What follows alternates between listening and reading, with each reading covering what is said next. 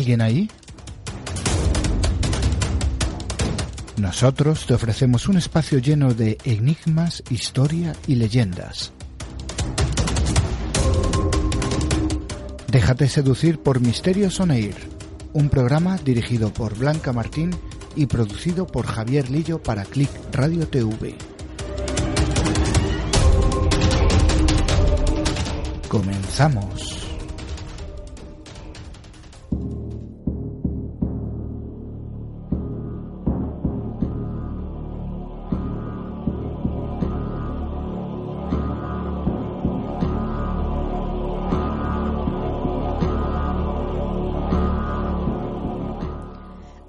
Noches, os habla Blanca Martín. Bienvenidos a nuestro viaje a través de la historia y el misterio. Esta noche nos vamos a adentrar en el mundo de las profecías y los profetas. Y que conste que esto lo predije yo la semana pasada, que hoy hablábamos de este tema.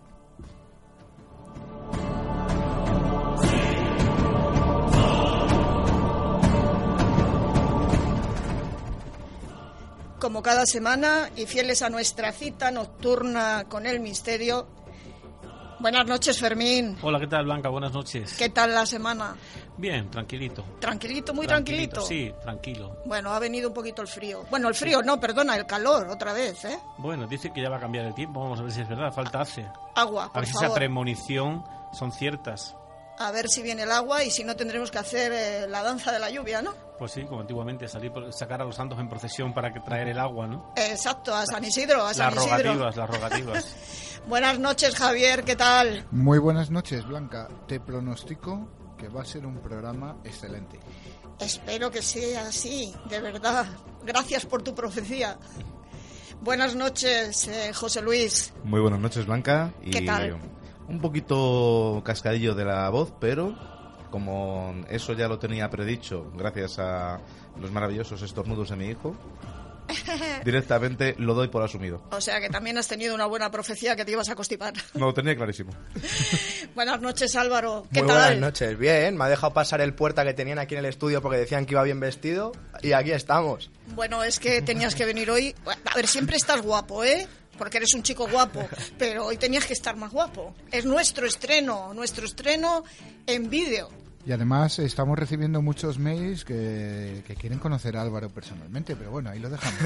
Que ¿eh? quiere, quiere ligar, Es ¿eh? que se ha Quiere corrido ligar. la voz de que está en el mercado y libre y claro, las chicas están escribiendo. Bueno, pues aquí tenemos a todos los maravillosos compañeros que a ver si conociéndoles personalmente ligan más. Claro que sí, que falta nos hacen a más de uno.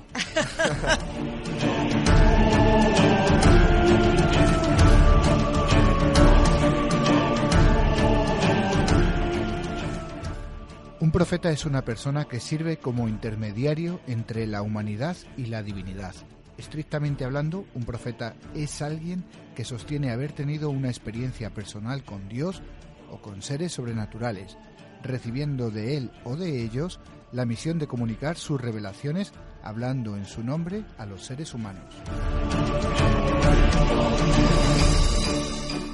Todos tenemos en nosotros facultades proféticas, pero no a todos nos es dado descubrirlas. Es preciso que la razón se calle y que la inteligencia se oscurezca. Hay que dejarse arrastrar hacia los abismos del infrapsiquismo. Entonces conocemos el futuro. Raymond Queneau.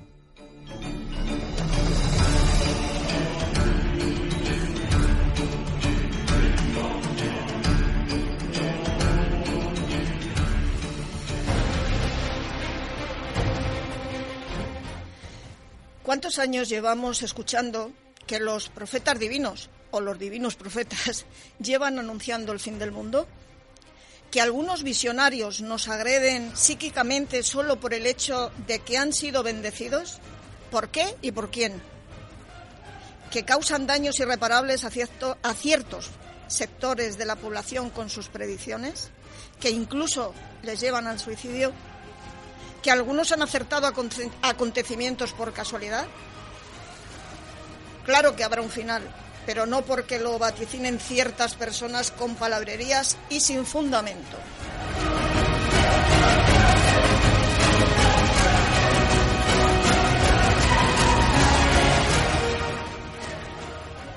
En el año 3113 a.C., los mayas nos dejaron siete profecías a la humanidad y que ésta debería cambiar.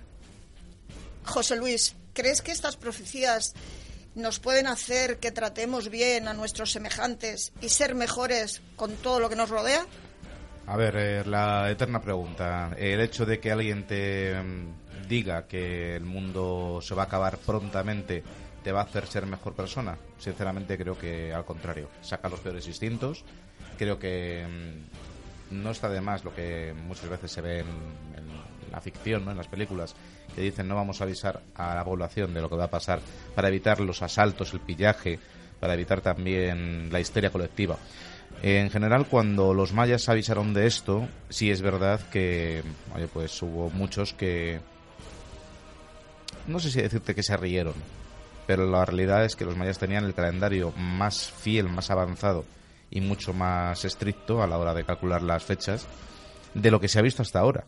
Y cuando lo digo, lo digo porque muchos creen que los fallos en teoría que se han cometido no tienen nada que ver con, con la realidad. El famoso 2012 no hablaba del fin del mundo, no hablaba de un apocalipsis, hablaba de un cambio sustancial en la forma en que tenemos de entender el mundo, un cambio a nivel cultural, un cambio incluso a nivel social. Y eso se ha empezado a producir a partir del 2012 y va a estar presente hasta el año 2019, con cambios muy drásticos que por cierto se están viendo.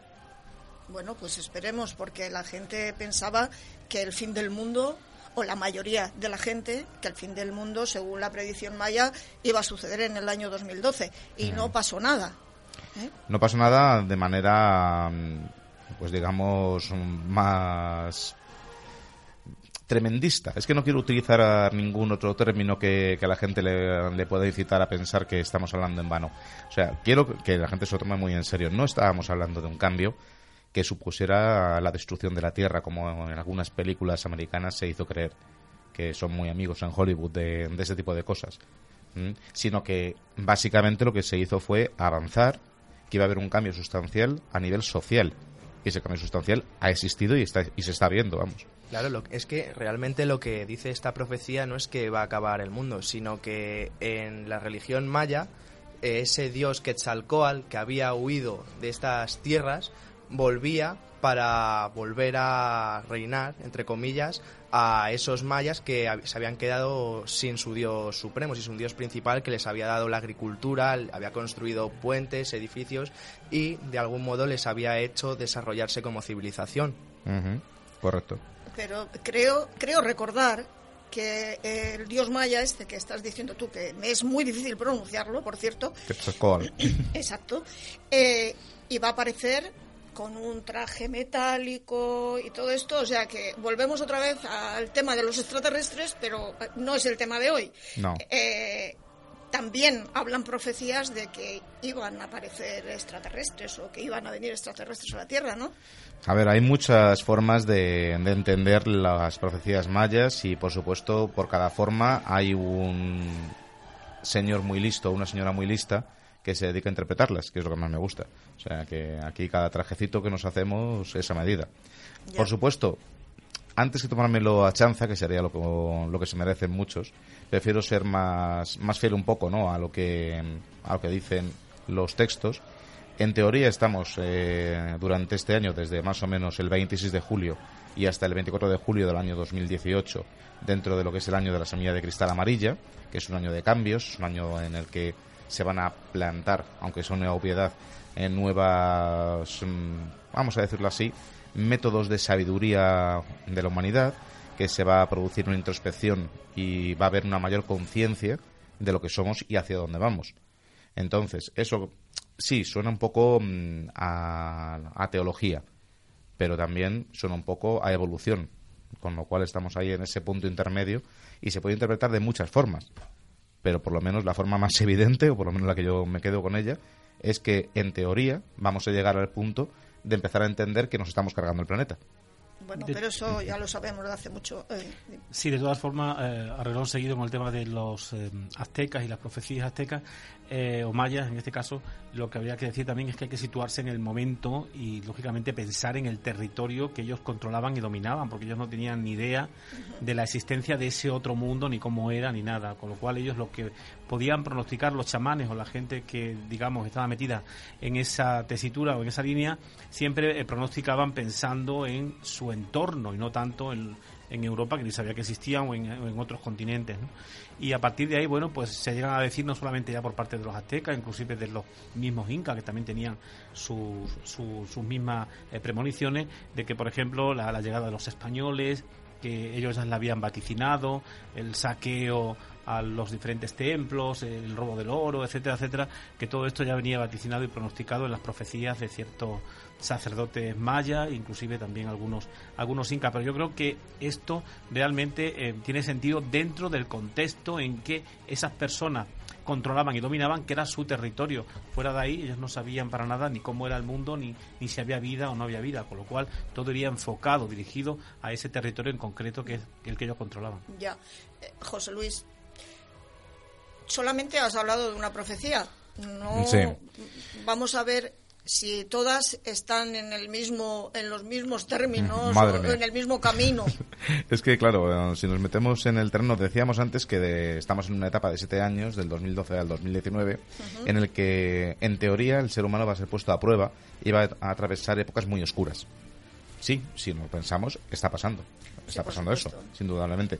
Pero también es verdad que mm, cuando los mayas hablaban de cambios sustanciales, y es lo que anuncian para el año 2018, dicen que mm, lo primero es que la humanidad va a aprender a dejar el ego de lado, cosa que me permito dudar. ¿Mm? Yo Directo, también lo ¿vale? dudo y mucho, de verdad. ¿eh? ¿Pero por qué? Porque ellos amenazan que si no somos capaces de hacerlo, vamos directos a nuestra autodestrucción. Y eso aparece en la, en la primera profecía. A partir de ya, no te digo que, va- que mejore, porque todo lo contrario. A partir de ya empezamos a ir en, como se suele decir, en cuesta abajo, sin frenos y casi casi contra el viento. Sí. A ver, eh, se supone que en la segunda profecía se habla de mucho dolor y crueldad en la humanidad, entre la, en la tierra, y de dualidad Que de ya, criterios. está, que ya está ocurriendo también. Correcto. Que está. Y luego seguimos aumentando. En la tercera profecía se habla de una ola de calor que hará aumentar las temperaturas de la Tierra, que está ocurriendo. Efectivamente. ¿Vale? En la cuarta habla de una mayor actividad del Sol que provocará que los polos se derritan, que también está, Está ocurriendo.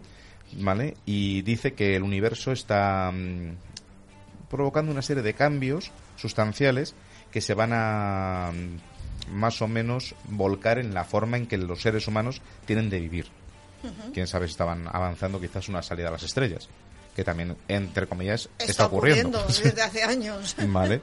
En la quinta hablan que los actuales sistemas de poder, incluso las creencias religiosas, que están basadas en el miedo, van a ser absolutamente denostadas y la gente se va a rebelar contra ellas. que, perdón, que también ocurre de vez en cuando y en algunos lugares. Y que además estamos viendo pues una confluencia de factores que luego, luego si Sí. sabes que hablaremos Luego- de, de luego las hablamos, profecías sí, en las que determinadas religiones se pelean entre ellas. Sí. a pesar de que los líderes de ambas digan que no se haga. Pero bueno. En la sexta se habla de que un astro celeste podría colisionar con la Tierra y cada dos por tres tenemos una, una amenaza de ello. ¿Mm? Sí. No sabemos si luego rebota o no rebota, pero la cosa es que está ahí la el amenaza. cometa Halley, el planeta Nibiru y bueno, pues a ver si nos inventamos también otro nombre más. Y uno de los 30.000 asteroides que están permanente flotando, Flotando. Y, que, y que al final alguno puede colisionar. Pero bueno, Efectivamente. y en la séptima, que es ya el remate final, ¿vale? Dice que durante estos años el ser humano va a tener oportunidad de cambiar y que habrá una emisión de energía desde el centro de la galaxia que va a llegar a todos los seres humanos. Bueno, Y Bueno. vale, estos son los mayas, ¿no? Los mayas. Vale. Y todo esto se supone que es para el 2018. Vale. O sea que ya Vamos todo a lo que estamos un poco viviendo... de, de abogado del diablo. Esta gente sabía que existían los polos, esta gente sabía que era un asteroide celeste y que existían las galaxias. Esta gente tenía visitas de alguien que le ayudaba a entender el mundo y Es que- verlo desde fuera. Que decir que se iban a derretir los polos, no sé, es un poco... bueno, pero supuestamente eran una raza muy inteligente, ¿no? A ver, eran unos matemáticos de mm, extraordinaria talento, igual que los egipcios. No sé, permite, Y- permitidme dudar.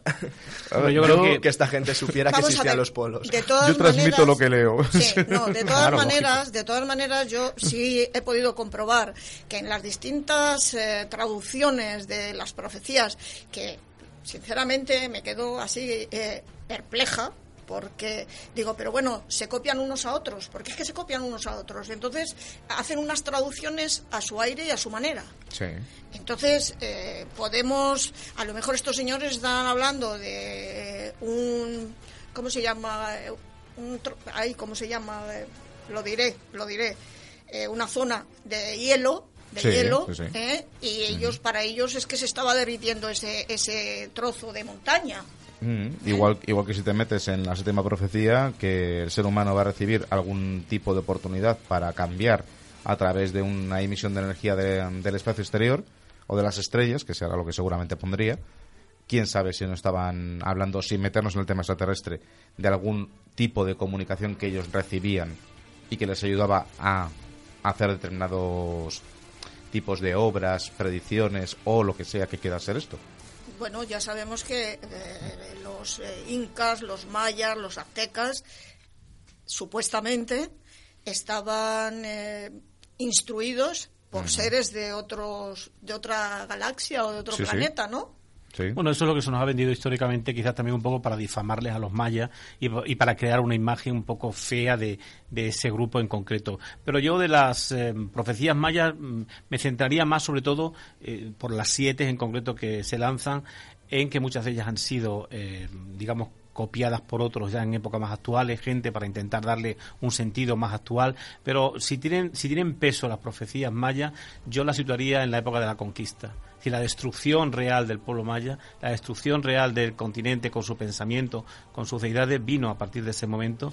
Y a partir de ese momento vino precisamente todo ese cambio que las profecías realmente eh, anunciaban, ¿no? Y desde mi punto de vista, yo me centraría ahí y el cumplimiento de las mismas se llevó a cabo y se desarrolló en esa época en concreto Claro. con la conquista de- De del territorio, porque a partir de ahí ya está cristianizado, ya no tiene sentido esas profecías mayas, porque ya los chamanes mayas no existen, no tienen poder, no tienen nada, sino que es otra cultura la que se establece y con el tiempo, vale, esas profecías van, van saliendo, pero porque alguien quizás a posteriori, bueno, pues ha escrito determinados temas y sobre todo porque decía también Álvaro que no guarda relación con la realidad esa de que ellos pues desconocían por completo el tema de los polos o el tema de otros Claro. otros momentos actuales como Europa o, o- o Asia, por ejemplo. Ellos no sabían que eso existía, por lo tanto es difícil pensar en esa destrucción del mundo. No, es una profecía lanzada y creada para ese sector en concreto y para ese circuito donde ellos se movían más que nada. Claro, por eso he comentado que cada uno traduce como cree conveniente y lo acopla a, a- a lo que le Sí, no, interesa. También ¿no? están haciendo Claro. mucho daño las teorías estas de los antiguos astronautas en la cual pues intenta vincular todo a un posible, una posible visita de personajes de otros mundos. Claro.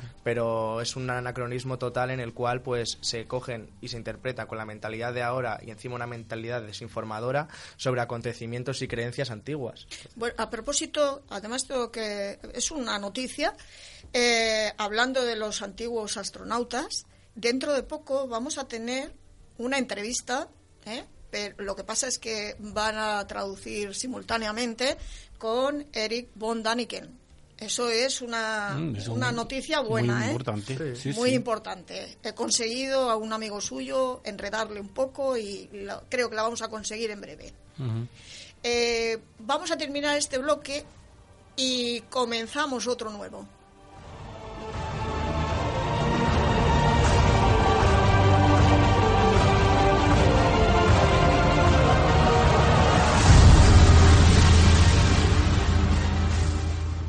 Estás escuchando Misterios On Air, aquí en Click Radio TV, la radio que engancha. Sintonízanos en www.clickradiotv.es.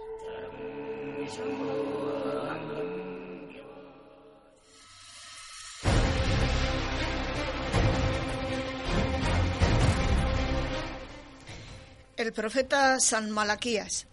Se le atribuyen las profecías de los papas, pero solamente voy a comentar la última, la 112, en la que dice, reinará Petrus Romanus. Se cree que puede ser el Papa Francisco. hay otra opinión que piensan que podría ser el Papa Negro de Nostradamus, el que hizo la profecía del Papa Negro, el último antes del Apocalipsis. Eh, José Luis, San Mm. Malaquías, Eh, hablando de las profecías de los papas. Sí, a ver, eh, si eh, lo que quieres es que te hable de un papa que fue un profeta en ciernes, No, no, no, no, ese para luego. Ese para luego, Ese ¿no? que es más moderno. Bueno, Sí. pues entonces, Álvaro, a ver, Eh, bueno, eh, es uno de, los grandes temas ¿no? que tiene que tiene el misterio, ¿no? San Malaquías, pero que no deja de ser de ser un fraude, en mi opinión, ya que eh, para quien no sepa quién, quiénes son estas profecías de, de San Malaquías, son eh, unas, una lista de, de nombres de los supuestos papas y al lado una interpretación con unas palabras en latín, las cuales pues resumen su, su reinado su vamos su reinado su el papado. Y lo curioso es que digo que es un fraude y es un fraude me atrevería a decir creado por un andaluz por un español. Porque eh, si vemos las interpretaciones encajan perfectamente con todos los papas hasta que llegan a Urbano VII en el momento que llevan que llegan a Urbano VII ya son como más no, sé, no, no, no- no están tan claras no y qué curioso, había un dominico que se llamaba Alfonso Chacón, el cual escribió y comentó todas las profecías desde la época, desde el primer papa hasta Urbano, Urbano VII. Entonces, ¿qué pasaría aquí? Que realmente no serían ni de San Malaquías ni de ni serían profecías para nada, ¿no? Bueno, pues mm, De todas formas, eh, mm, como Samalaquía no es un personaje Exacto. de, de época, eh, digamos, cristiana evangélica de los cuatro evangelios, Claro, ni mucho además. menos, pues Tiene eh, muchos tintes, es un tintes poco difícil de, de- Claro. de creer, ¿no? Pero bueno, en, en este caso también eh, aportar, sobre, sobre todo con el tema de los papas, que va en función también la creencia de estas de estas profecías mm, en, en función de la ideología de cada uno. Si eres religioso, Ya. quizás entres por ahí y te creas todo este tipo de, de historias, ¿no? Pero si tú, en vez de ceñirte al Jesús espiritual, eh, te ciñes al Jesús histórico, esto no tiene sentido ninguno. ya. ¿Me entiendes? Es decir, va va en función de cómo lo enfoques. También Eh, hay que tener en cuenta, claro, la figura de San Malaquías. eh, gira en torno a esa tradición céltica. Se dice, no está muy demostrado incluso de que exista un santo que se llame San Malaquías, era, era un monje irlandés. Irlandés, Claro, entonces ahí también estamos mezclando esa tradición eh, pagana, ¿no? Para intentar incorporarla, asimilarla al cristianismo. ¿Y cómo podemos conseguirlo? A través de este tipo de, de historias. Sí, de influencias Claro. culturales que, aunque no sean ciertas, al final terminan calando. De todas maneras, ya sabemos que uno de los que persiguió de manera bastante clara todas las profecías de Samalaquías fue el jesuita Claude François Menestier, que en su momento directamente publicó un, un libro que el título creo que es bastante referencial, Refutación de las pretendidas profecías de San Malaquías. O sea, no, no se cortó un pelo. A ver, esas eh, profecías y todos esos sí- símbolos que, que este señor que comentas tú eh, estuvo, mm, bueno, los estuvo equiparando con una profecía y que iba a salir ese papa, está sacado por los pelos. O sea, que no. sí. Y es que también parece como que si los papas conocieran esas profecías de San Malaquías y también se intentaran amoldar a lo que a lo que a lo que hay escrito, ¿no? Sobre todo más los actuales. Bueno, hasta 1590 que dejó de acertar. Claro. que es, que es lo, lo curioso de todo esto y de ahí toda esta Claro, refutación. no, no, empezó- no, no, no es que no empezaran a acertar, es que ya era como muy nublado. O sea, eran interpretaciones que sí, que no, pero que realmente no tenían la precisión como las que habían existido antes de Urbano, Urbano VII. Sí, habría que hacer esfuerzos, ¿no? Claro. Para que hacerlo coincidir y siempre desde el punto de vista claro del que lo mira, no desde el punto de vista que lo, que lo recibe. Que es que es lo, lo que muchas veces discutimos en, en estos términos. O sea, cada uno interpreta esa profecía como le interesa y saca el interés, obviamente, hacia su lado. El que defienda a Samalaquías, indudablemente, Sí. va a ver todas las semejanzas del mundo. El que es contrario a él te va a decir, no, mira, no coincide porque este hombre no es latino, Mm. no coincide porque este escudo no es así, no coincide porque esta palabra no coincide con lo que él ha dicho en este momento. Y siempre te van a sacar Claro. la puntilla. Es muy metafórico todo, muy ambiguo. Efectivamente, es muy metafórico y está, ya digo, como antes he dicho, eh, cogido por los pelos. De todas formas, mm, eh, San Malaquías, para, por ejemplo, para la Iglesia Católica, es un personaje herético. O sea, no es alguien al que ellos sigan. Para nada. Hay gente que, de hecho, este jesuita que acabas de nombrar, que de alguna forma perseguía a las a este tipo de profecía, pero hay, hay personas dentro de, de España mismamente que seguían y potenciaban lo que son las profecías de San Malaquía y tuvieron que enfrentarse cara, cara a cara con la Inquisición, porque eso no, no entraba, no colaba. De hecho, es una de las mayores persecuciones en España, eh, mm, amén de los conversos de judío, fueron también a muchos visionarios y visionarias que decían que veían y pronosticaban todo este tipo de historias. Claro, ¿no? Es que también hay que contar que las profecías de San Malaquías, ¿cuándo se escribieron? En, ¿Por el siglo XVI, siglo XVII? Mm, no, no, en teoría fue en Roma aproximadamente en- Pero cuando entre- se dieron a conocer, No, no, se dieron a conocer En el el siglo, siglo en el siglo XVI, claro. Sí. pero las escribió como a la altura del siglo XII más o menos. claro, y O ya sea, había que- papas. Ya había papas. Sí, la cosa es que parece ser que el manuscrito que él escribió fue entregado a- al Papa, que los guardó en los archivos romanos y no se volvió a ver ese, do- ese documento. Qué Claro. curioso, qué curioso, Qué qué- curioso. qué- qué- qué interesante que ocurra en ese momento. No se volvió a sacar ese documento precisamente hasta 1590, que es cuando, caray, deja de acertar. Bueno, pues, pues hablando de papas, eh, cuenta una leyenda que Silvestre II, el Papa Mago, le llamaban así, hizo un pacto con el diablo y su tumba tiene el poder de predecir la muerte de los sucesores de San Pedro. Cuando el, el sepulcro, perdón, eh, destila agua y se oyen ruidos de crujir de huesos, es que la muerte de un papa es inminente. Pues Esto es una leyenda, ¿eh? Yo no quería ser el Papa Francisco ahora mismo, ¿eh? Si, si eso empieza a echar agua. Sí, Yo- y además es un personaje que está muy relacionado con España, ¿no? Silvestre II o como se llamaba Gerberto de Daurillac, que era francés. Y, lo, y digo que está relacionado con España porque esos conocimientos prohibidos los tuvo cuando viajó a España y, y vivió aquí en España. Vivió en Toledo, vivió en Córdoba. ¿Y qué pasa? Que en esa época, eh, en España, ¿quiénes estaban? Estaban los musulmanes, que siempre han estado relacionados con esos conocimientos eh, orientales y, y por ende prohibidos. Entonces, se decía de este personaje, de, de Gerberto de Aurillac o de Silvestre II, que tenía propiedades mágicas, que sabía sobre astrología y que podía hacer pactos por tanto, con, con el diablo. Además que también es un personaje muy importante porque fue el que introdujo el número cero en, en el calendario católico, ¿sabes? En lo que, bueno, no en el, cal- en el calendario católico, sino en la numerología católica, que aquí no existía. Pues mira, no lo sabía, pero hay que aprender todos los días algo nuevo. No, la verdad, la verdad es que el Vaticano, tocante al tema de los papas, cuando había que sacarse del Claro. medio algún que otro papa, actuaba de una Sí. manera también un poco... Claro, pero es que realmente el conocimiento dónde estaba en esa época, estaba en España, eran los musulmanes, esa- ese al-Ándalus era el que tenía el saber de, de la época. Entonces, ¿qué pasaba? Que todos acudían a España. El camino de Santiago no deja de ser un pretexto para poder conocer todas esas sabidurías. Pues los templarios, ¿a dónde llegaron? También aquí, los benedictinos, el cister, todos. Entonces, Silvestre II también. Sí.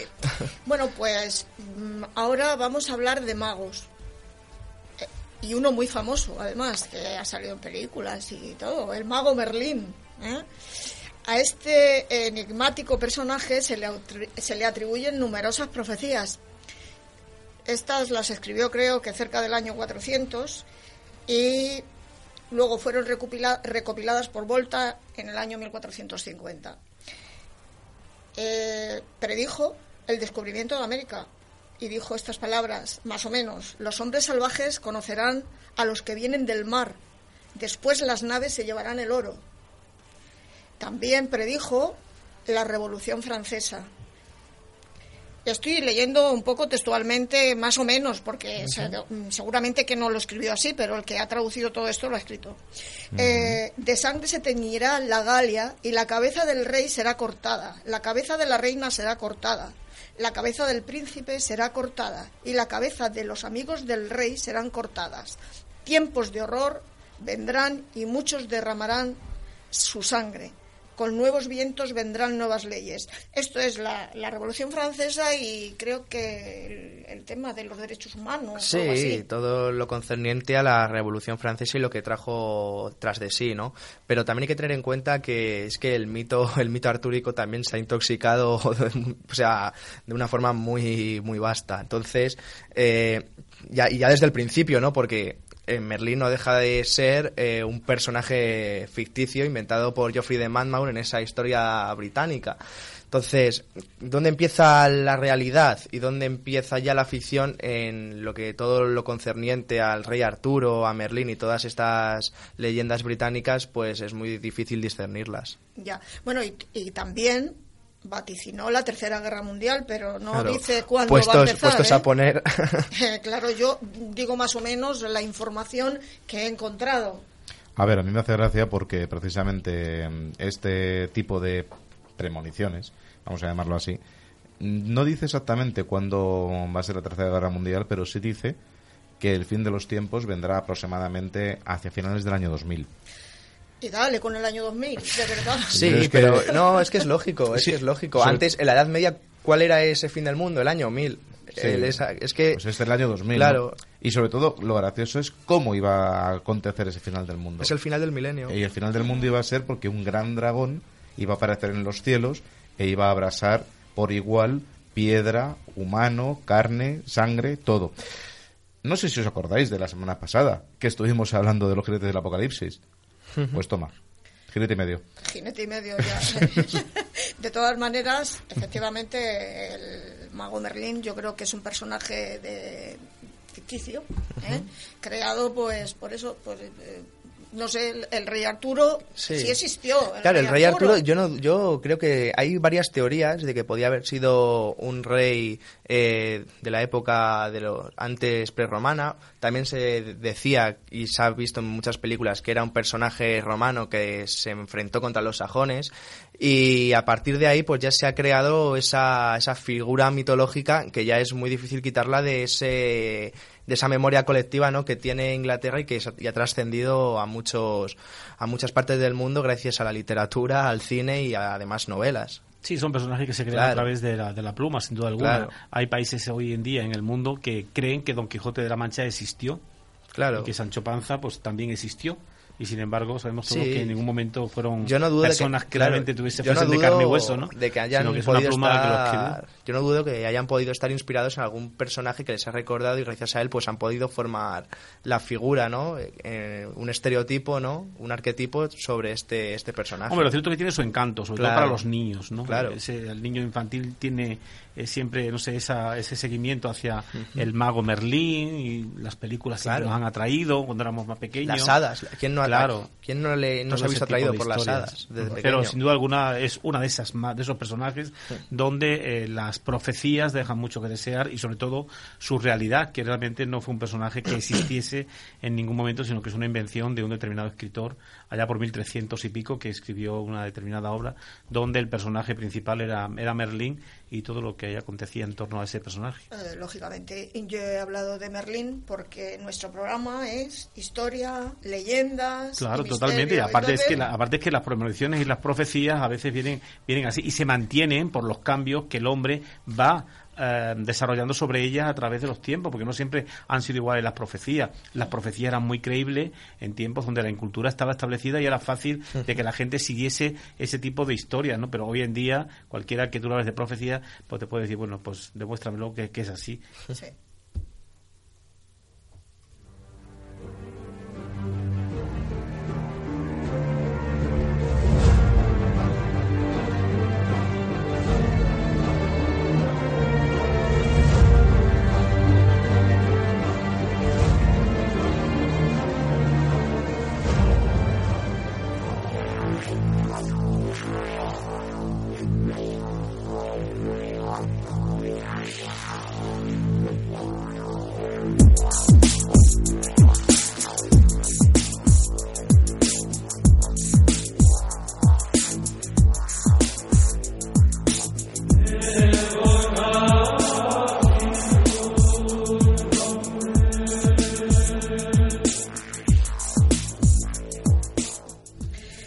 Las creencias y las profecías apocalípticas medievales generaron terror colectivo, realizado por clérigos y visionarios exaltados.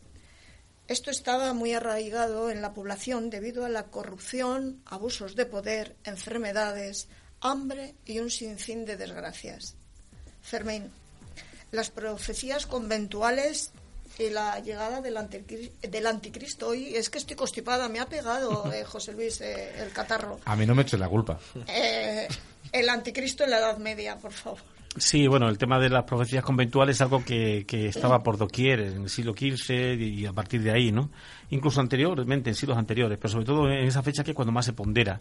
Y es que nos encontramos a cantidades de, de monjas, de novicias y de frailes también en muchos casos que, bueno, ellos dicen que eh, pueden pronosticar pues, desde el fin del mundo en un momento determinado hasta la muerte de determinadas personas, esas idas al infierno y al Edén, eh, viajando, ¿no? Eh, o llevado por los ángeles hasta determinados lugares, países donde podían desarrollar una determinada actividad o una determinada evangelización en ese país. Y bueno, pues luego se demuestra realmente cuando se ven bajo las manos de del Santo Oficio que realmente pues ni, ni eso realmente tenían ellos ese poder para poder desarrollarlo ni siquiera eh, bueno pues eh, tenían esa fe que había que tener como buen cristiano no a la hora de abandonar el verdadero camino para irte por un camino prácticamente herético, ¿no? Como lo consideraba la, la Inquisición. Y tienes cantidades de, de, casos, ¿no? Por ejemplo, Santa Rosa de Lima, y esto es un guiño que le hacemos desde aquí para todos los oyentes de Latinoamérica, que sabemos que tenemos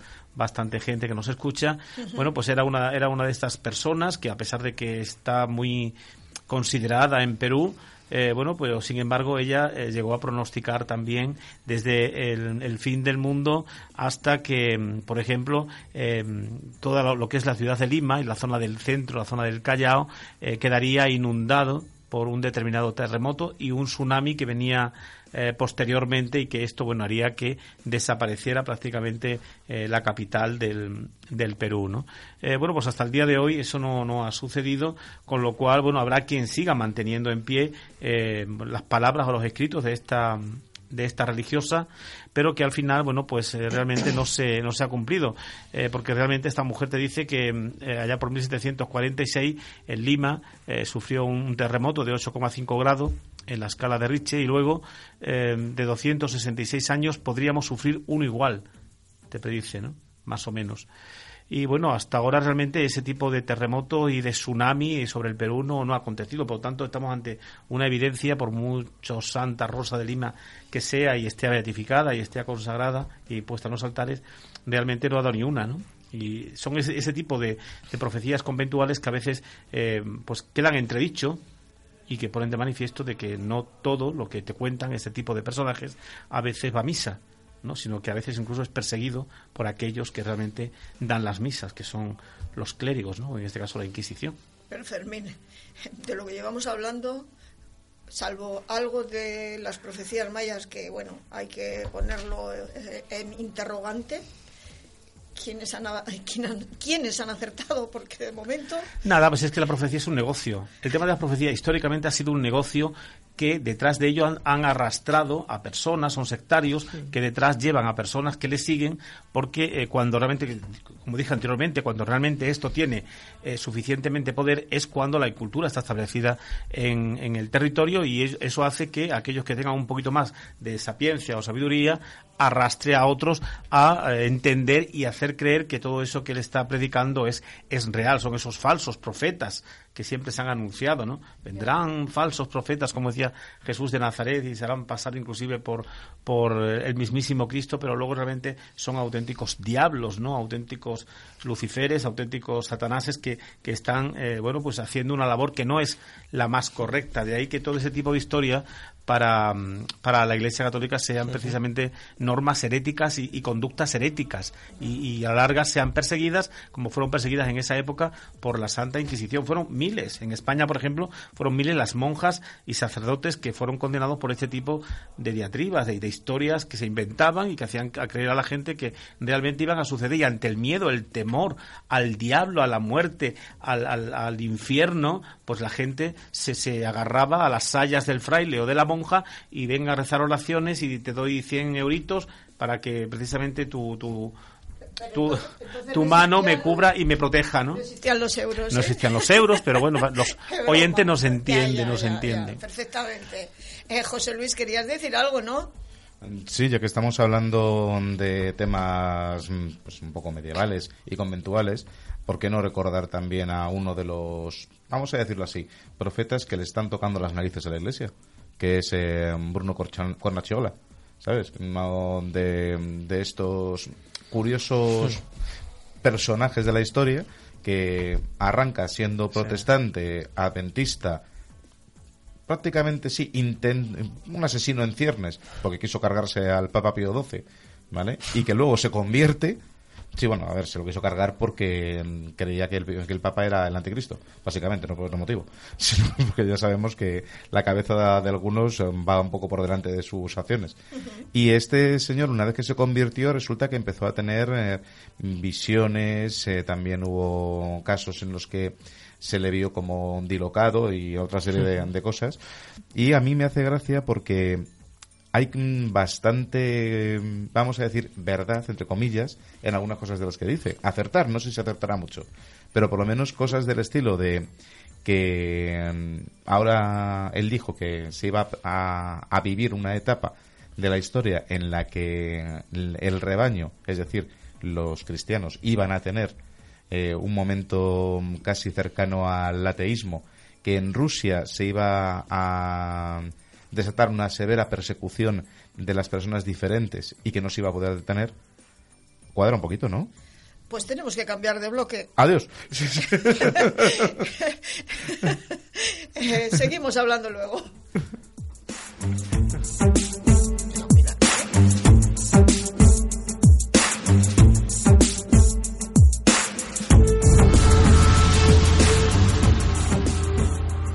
Estás escuchando Misterios On Air, aquí en Click Radio TV, la radio que engancha. Sintonízanos en www.clickradiotv.es.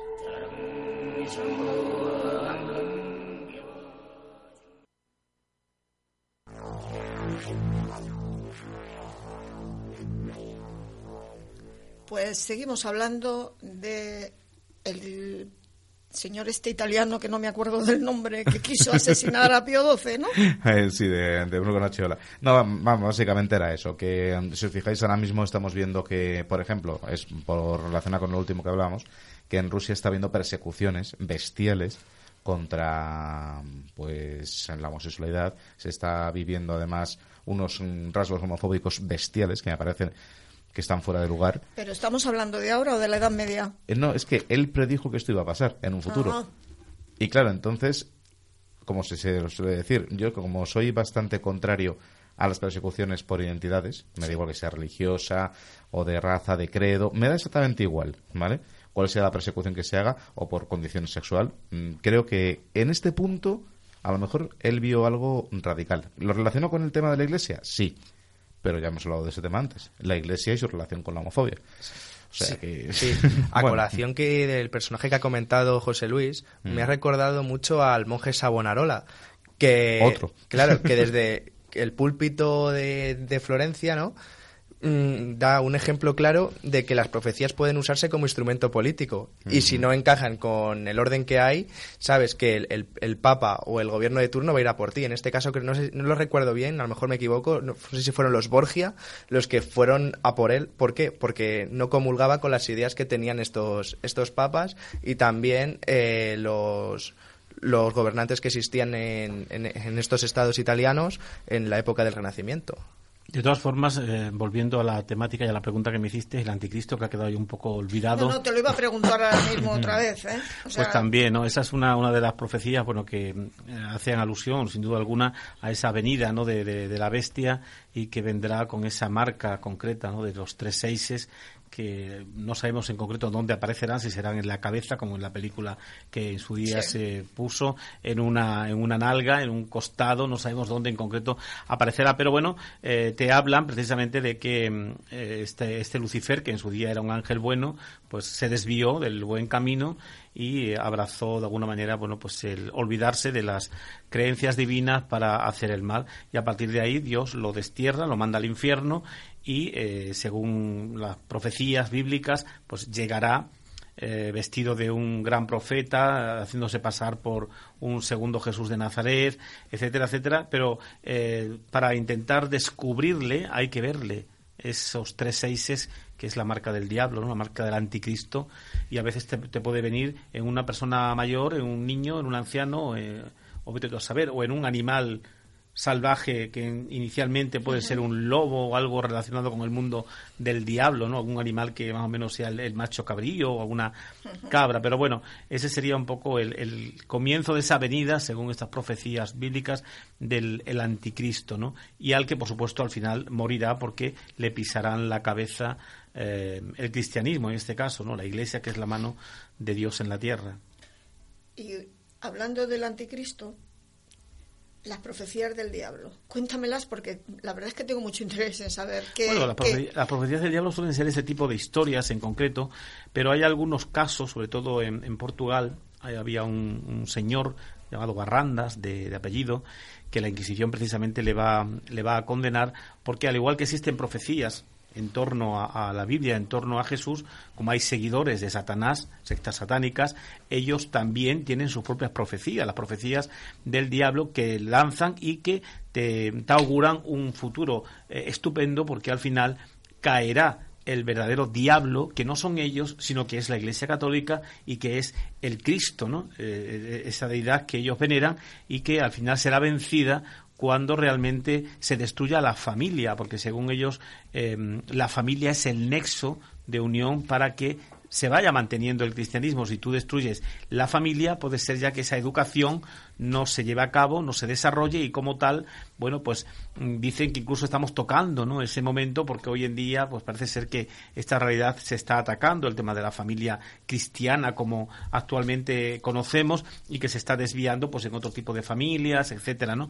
Pero bueno, eso es lo que mm, pronostican estos satánicos, este, este diablo y estas sectas y estos grupos que también tienen, lógicamente, sus profecías, al igual que las tienen los, los eh, profetas cristianos, ¿no? Ellos tienen sus profetas también y como tal, pues le dan su autoridad y entre las profecías quizás más, más llamativas sea esta en concreto, ¿no? De que reinarán en, destruyendo al, al, otro al otro diablo que según ellos es, es Cristo y la Iglesia Católica.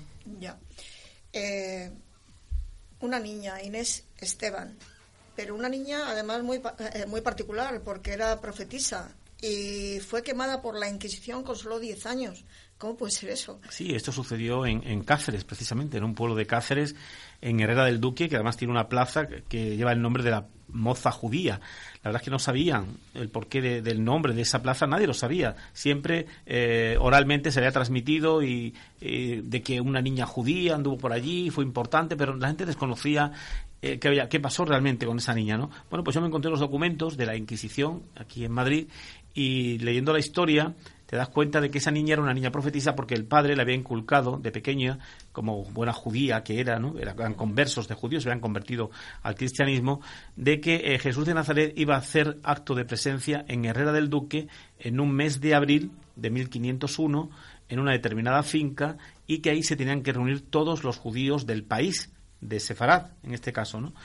Claro, hasta Herrera del Duque llegan miles y miles de personas venidas en carros, montadas en burros, de todos los lugares de España, a esperar la venida del, Mesías, ¿no?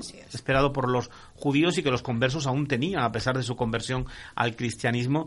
Esto duró durante casi un mes, esta, esta ida y venida de gente, eh, la gente esperaba al Mesías, el Mesías no terminaba de llegar y, eh, bueno, pues eh, como dice esa frase, muerto el perro, se acabó la rabia, ¿no? Pues la Inquisición, ni corto ni perezoso, detiene a Inés, que era la protagonista de todo ese tipo de visiones y de las llamadas ¿no? que, Dios le, le, hacía y las eh, profecías, digamos, que de alguna manera le, le insertaban en su cerebro, porque eh, al asesinarla, precisamente, al quemarla en la hoguera, en el Zocodover, en la plaza del Zocodover en, Toledo, eh, junto a ella fueron también como 15 o 20 niños, también de, de Herrera del Duque, y de otro pueblo de al lado que es Puebla de Alcocer, que también fueron condenados, aunque estos niños, a estos niños no los quemaron, pero sí los obligaron a presenciar la visión de la cremación de esta niña profetisa para que no siguiesen esas mismas conductas, porque ellos también eran hijos de personas conversas de, de judíos que habían mamado de la teta del judaísmo, con lo cual tenían esa catequesis, ¿no? De, de creer que el Mesías estaba por venir. Y bueno, son de esos hechos que ponen, en, bueno, te ponen en la tesitura de que a veces este tipo de, de de mensajes apocalípticos, en este caso insertado por el padre en, la mente de la niña, pues eh, a veces llevan detrás también em, el, forrarse de dinero, el ganar dinero a costa de esto, porque los judíos la veían como una, una especie de santa, ¿no?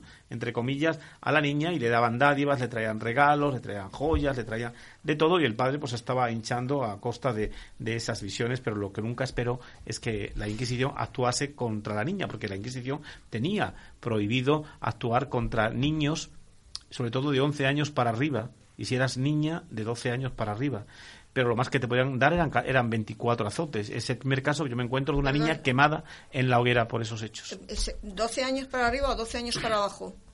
De 11 años, según las normas inquisitoriales, de 11 años para arriba se te podía azotar con 24 ah, azotes.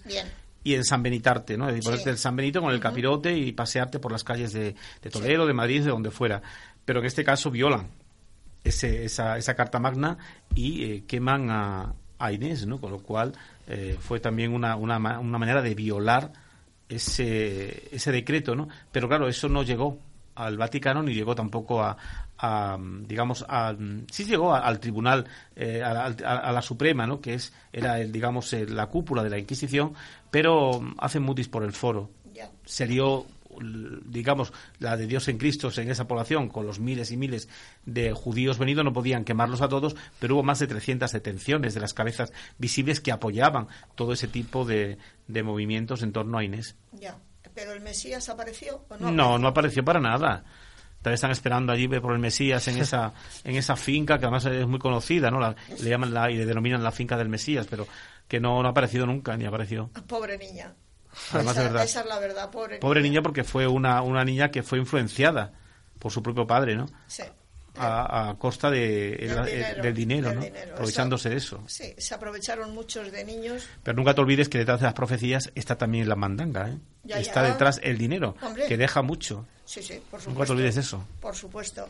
Álvaro, Lucrecia de, de León madrileña, la vidente que desafió a Felipe II y condenada por la Inquisición por Sí. sus profecías. Sí, para mí, en mi opinión, eh, Lucrecia de León es el ejemplo claro de profetisa española, ¿no?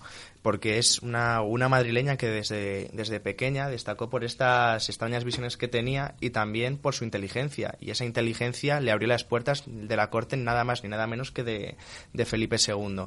Entonces, claro, estas extrañas visiones que las tenía calladas porque si no la Inquisición iba a entrar en, en, juego pues llegaron a la voz de un canónigo de la Catedral de Toledo que se llamaba don Alonso de Mendoza, el cual era un acérrimo antifelipista total y con, como sabía que esta niña, esta Lucrecia de León, pues tenía unas extrañas visiones, pues este personaje se dedicó a publicarlas, pero claro, con ese tinte de vamos a jorobar a Felipe a Felipe II. Entonces Lucrecia de León hubo un tiempo en el cual era muy famosa porque solía acertar. Por ejemplo, llegó a acertar pues la, la caída no de esa armada, de esa armada invencible. Entonces pues ya se hizo famosa en lo que viene a ser el reino. Además, la siguiente profecía que tuvo fue una extraña visión en la cual veía a Felipe II como ese rey visigodo don Rodrigo, el cual estaba siendo otra vez conquistado por, por los musulmanes y que nada más se salvarían aquellos que estuvieran dentro de la corte de Toledo y en aquí viene lo curioso en una cueva que se conoce como la cueva de Sopeña.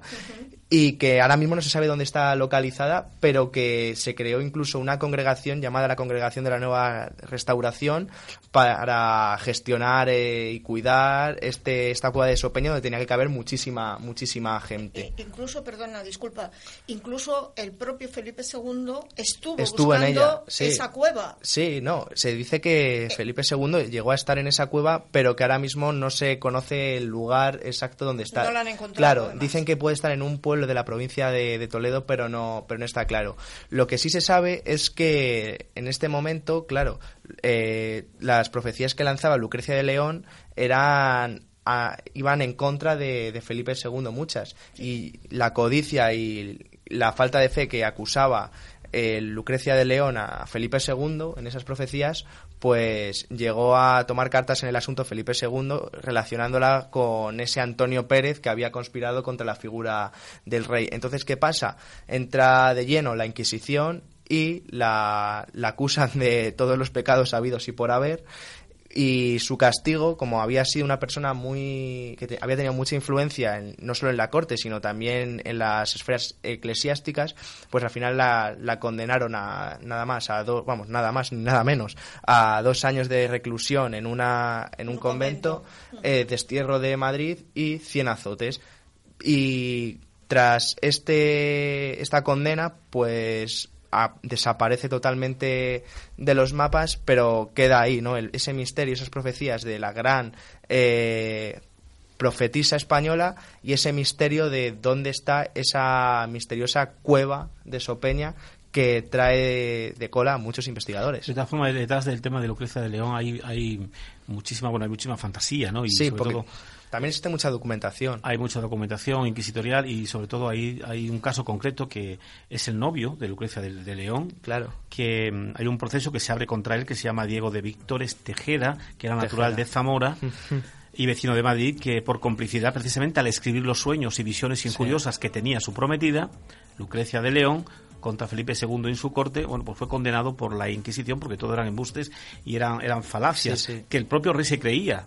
¿Eh? Llegaban al rey, el propio rey se creía y, como el rey, digamos, em, protegía a Lucrecia, pues la Inquisición no podía actuar contra ella porque por encima de la Inquisición estaba la monarquía, que era la que de alguna manera controlaba en este caso al Santo Oficio para que no actuara contra ella, sino Lucrecia rápidamente hubiera sido dilapidada. Lucrecia, de León, ahora que mencionas el nombre del novio, llegó a tener una hija y tuvo que cumplir la condena con la hija. O sea, es curioso. Pero creo, creo recordar que ella eh, huyó en un barco hacia Italia o algo así, ¿no?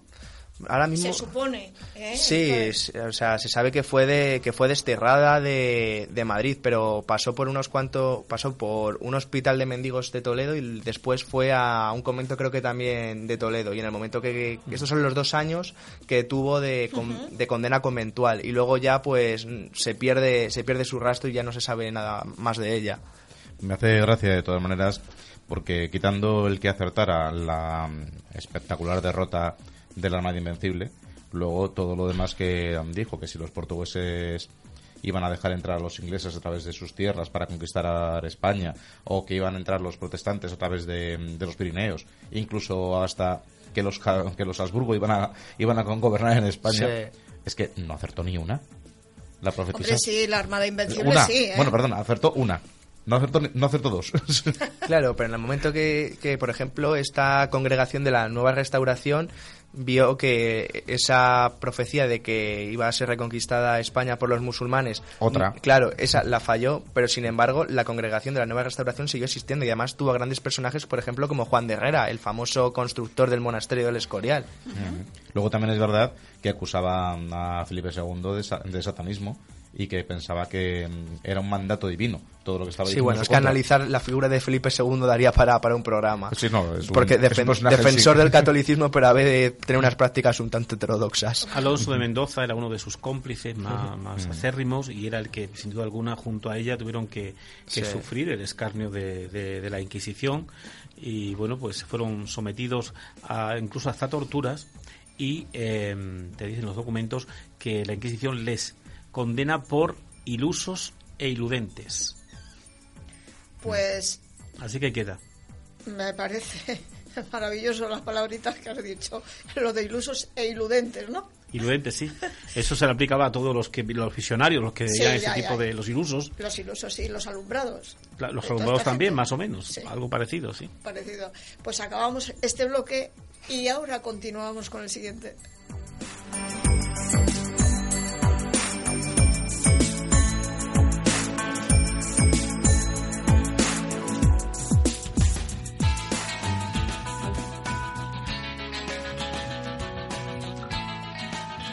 Cuando estés dispuesto a dar el primer paso, asegúrate de recorrer el camino con alguien que comparte tu mismo sueño. Date a conocer a través de Click Radio TV, la radio que engancha. Nosotros estamos por ti. Contacta con nosotros a través de info@clickradiotv.es.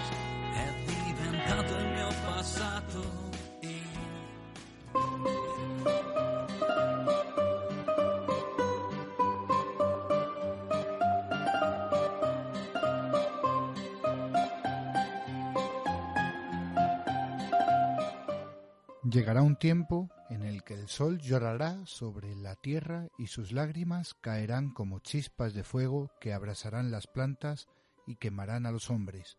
Rasputín.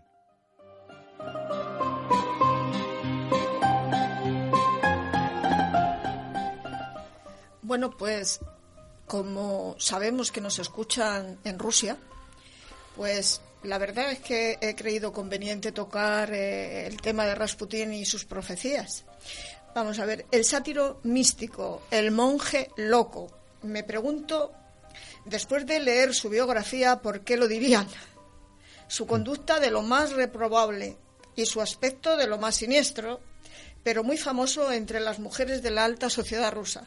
Sí, ¿no? Aconsejo que lean su historia, de verdad.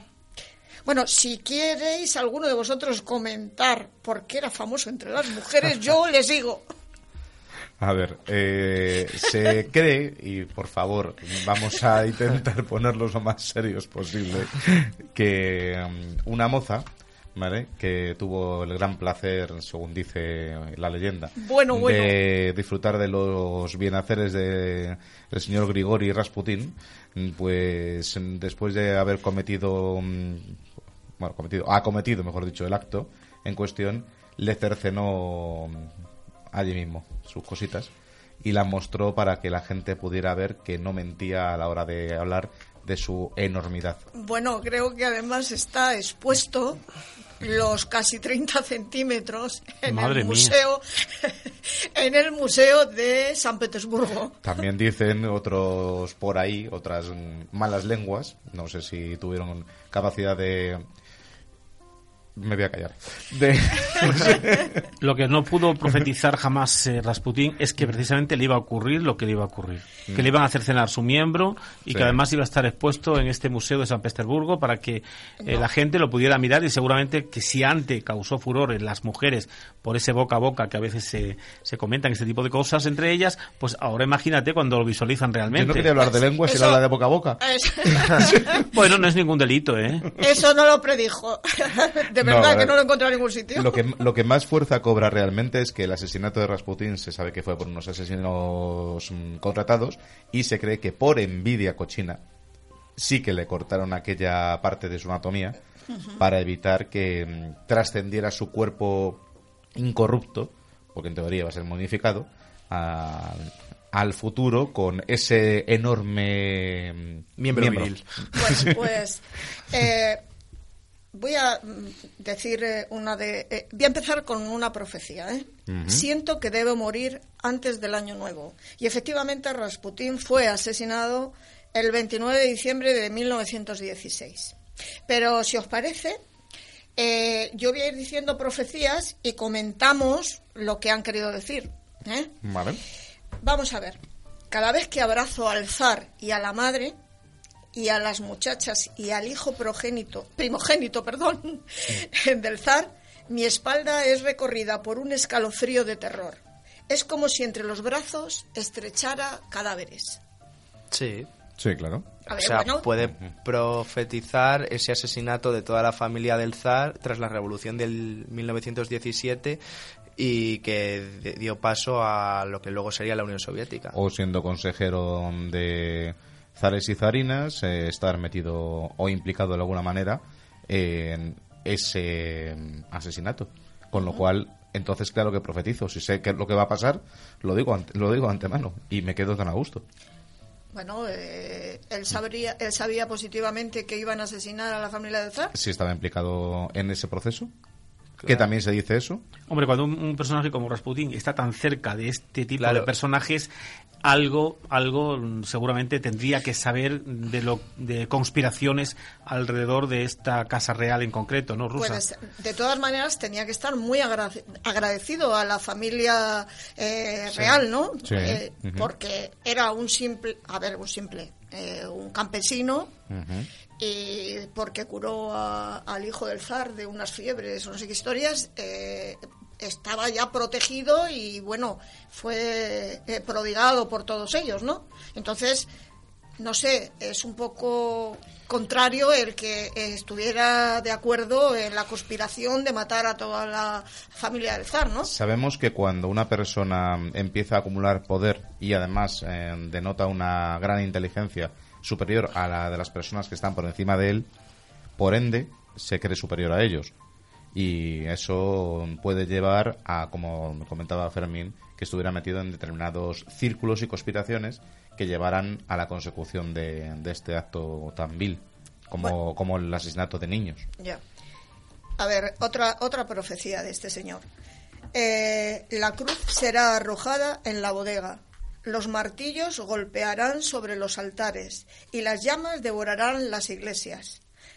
De la cruz se blasfemará y llegará el día en que no habrá tierra suficiente para sepultar a los muertos. Esto es fácil de entender por parte de, la profecía, porque Rasputin, cuando muere, que es en 1916, ya sabía lo de que la revolución era iba, iba a ser inminente y, y, sabía perfectamente quiénes iban a ser digamos las dianas no contra eh, los que la revolución iban a actuar, en este caso pues la Iglesia ortodoxa, los zares, etcétera, etcétera. Por eso él mismo dice que eh, en diciembre, posiblemente antes de que finalice el año, muera, porque ella intuía que todo esto le iba a suceder, porque eso estaba, eh, la sociedad estaba ya con la revolución y no con los zares, y él estaba con los zares. Por lo tanto, él sabía que iba a estar muerto tardase dos meses o tres meses el momento en que aquello eclosionase y explotó y lógicamente los zares fueron eh, por medio y él también se lo llevaron por medio. Es decir, yo no lo, no lo vería como profecía, sino como una intuición que él ya sabía que iba a suceder para con él como para con los zares, porque en el 16 ya se sabía perfectamente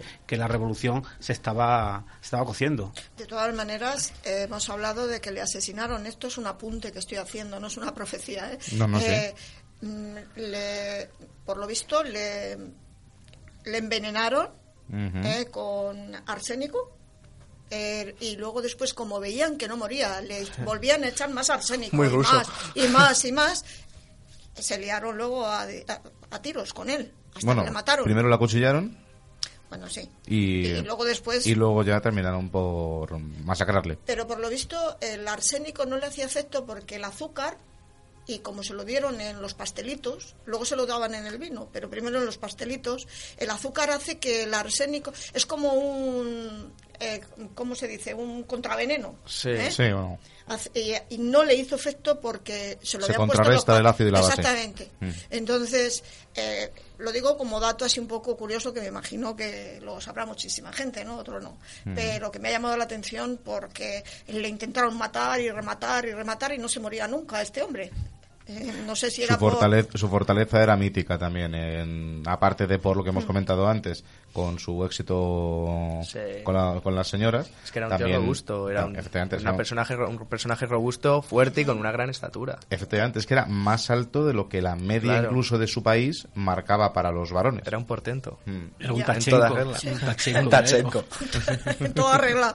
Era un portento en toda regla. Sí, eh, otra... Mm, voy a comentar. Mm. Los venenos abrazarán a la tierra como un fogoso amante, y en el mortal abrazo los cielos tendrán el hálito de la muerte.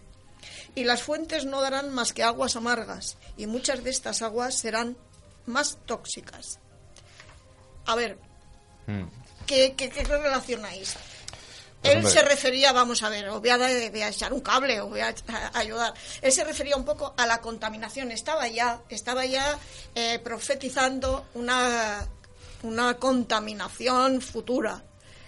A ver, una contaminación futura y algo mucho más duro que todo esto, ¿no?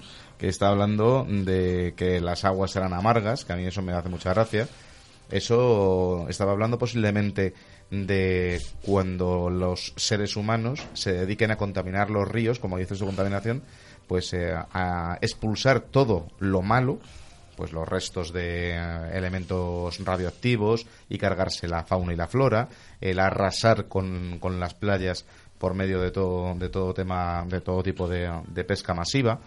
Yo creo que se estaba refiriendo a que se iba a contaminar el agua que íbamos a beber en un futuro, que ahora mismo era disponible y gratuito para todo el mundo, y que llegaría un momento a lo mejor en que no iba a ser tanto o quizás esa contaminación viniese predecida por eso mismo que hemos hablado anteriormente. Él ya sabía que la revolución iba a triunfar y que eso traería una, posiblemente un enfrentamiento, una guerra entre los zaristas con los, los comunistas en este caso, ¿no?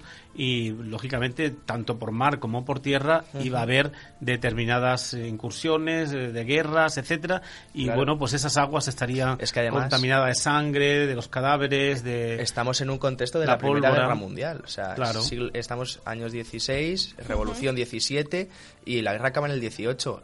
Si bien eh, la revolución del 17 supone la salida de Rusia, del imperio ruso, del conflicto, la Primera Guerra Mundial sigue. Entonces, ¿podríamos achacar esta profecía por ahí? Mm, no se sabe. Hombre, las aguas amargas, las aguas mm. tóxicas. Son términos literarios desde el punto de vista que él utiliza, pero pensando en lo que en lo que se avecina en lo que iba a venir, ¿no? Que era, bueno, pues esa guerra que se creó y que él sabía que iba, iba, iba a estallar. Los venenos químicos, quizás, que se empezaba ya Claro, las armas químicas fueron una constante. A usar en 1918 había armas químicas. Eh, y, mucho antes, en la guerra de Marruecos, eh, los españoles ya, ya utilizaron armas químicas sobre los rifeños y se mm. pusieron muy de moda, sobre todo en la Primera Guerra Mundial. Disculpa, disculpa, eh, que me he equivocado. Estaba pensando en armas, lo que son atómicas, no. No, no, no, armas químicas. No, armas químicas. Ahora he caído, me he caído, me he caído ya.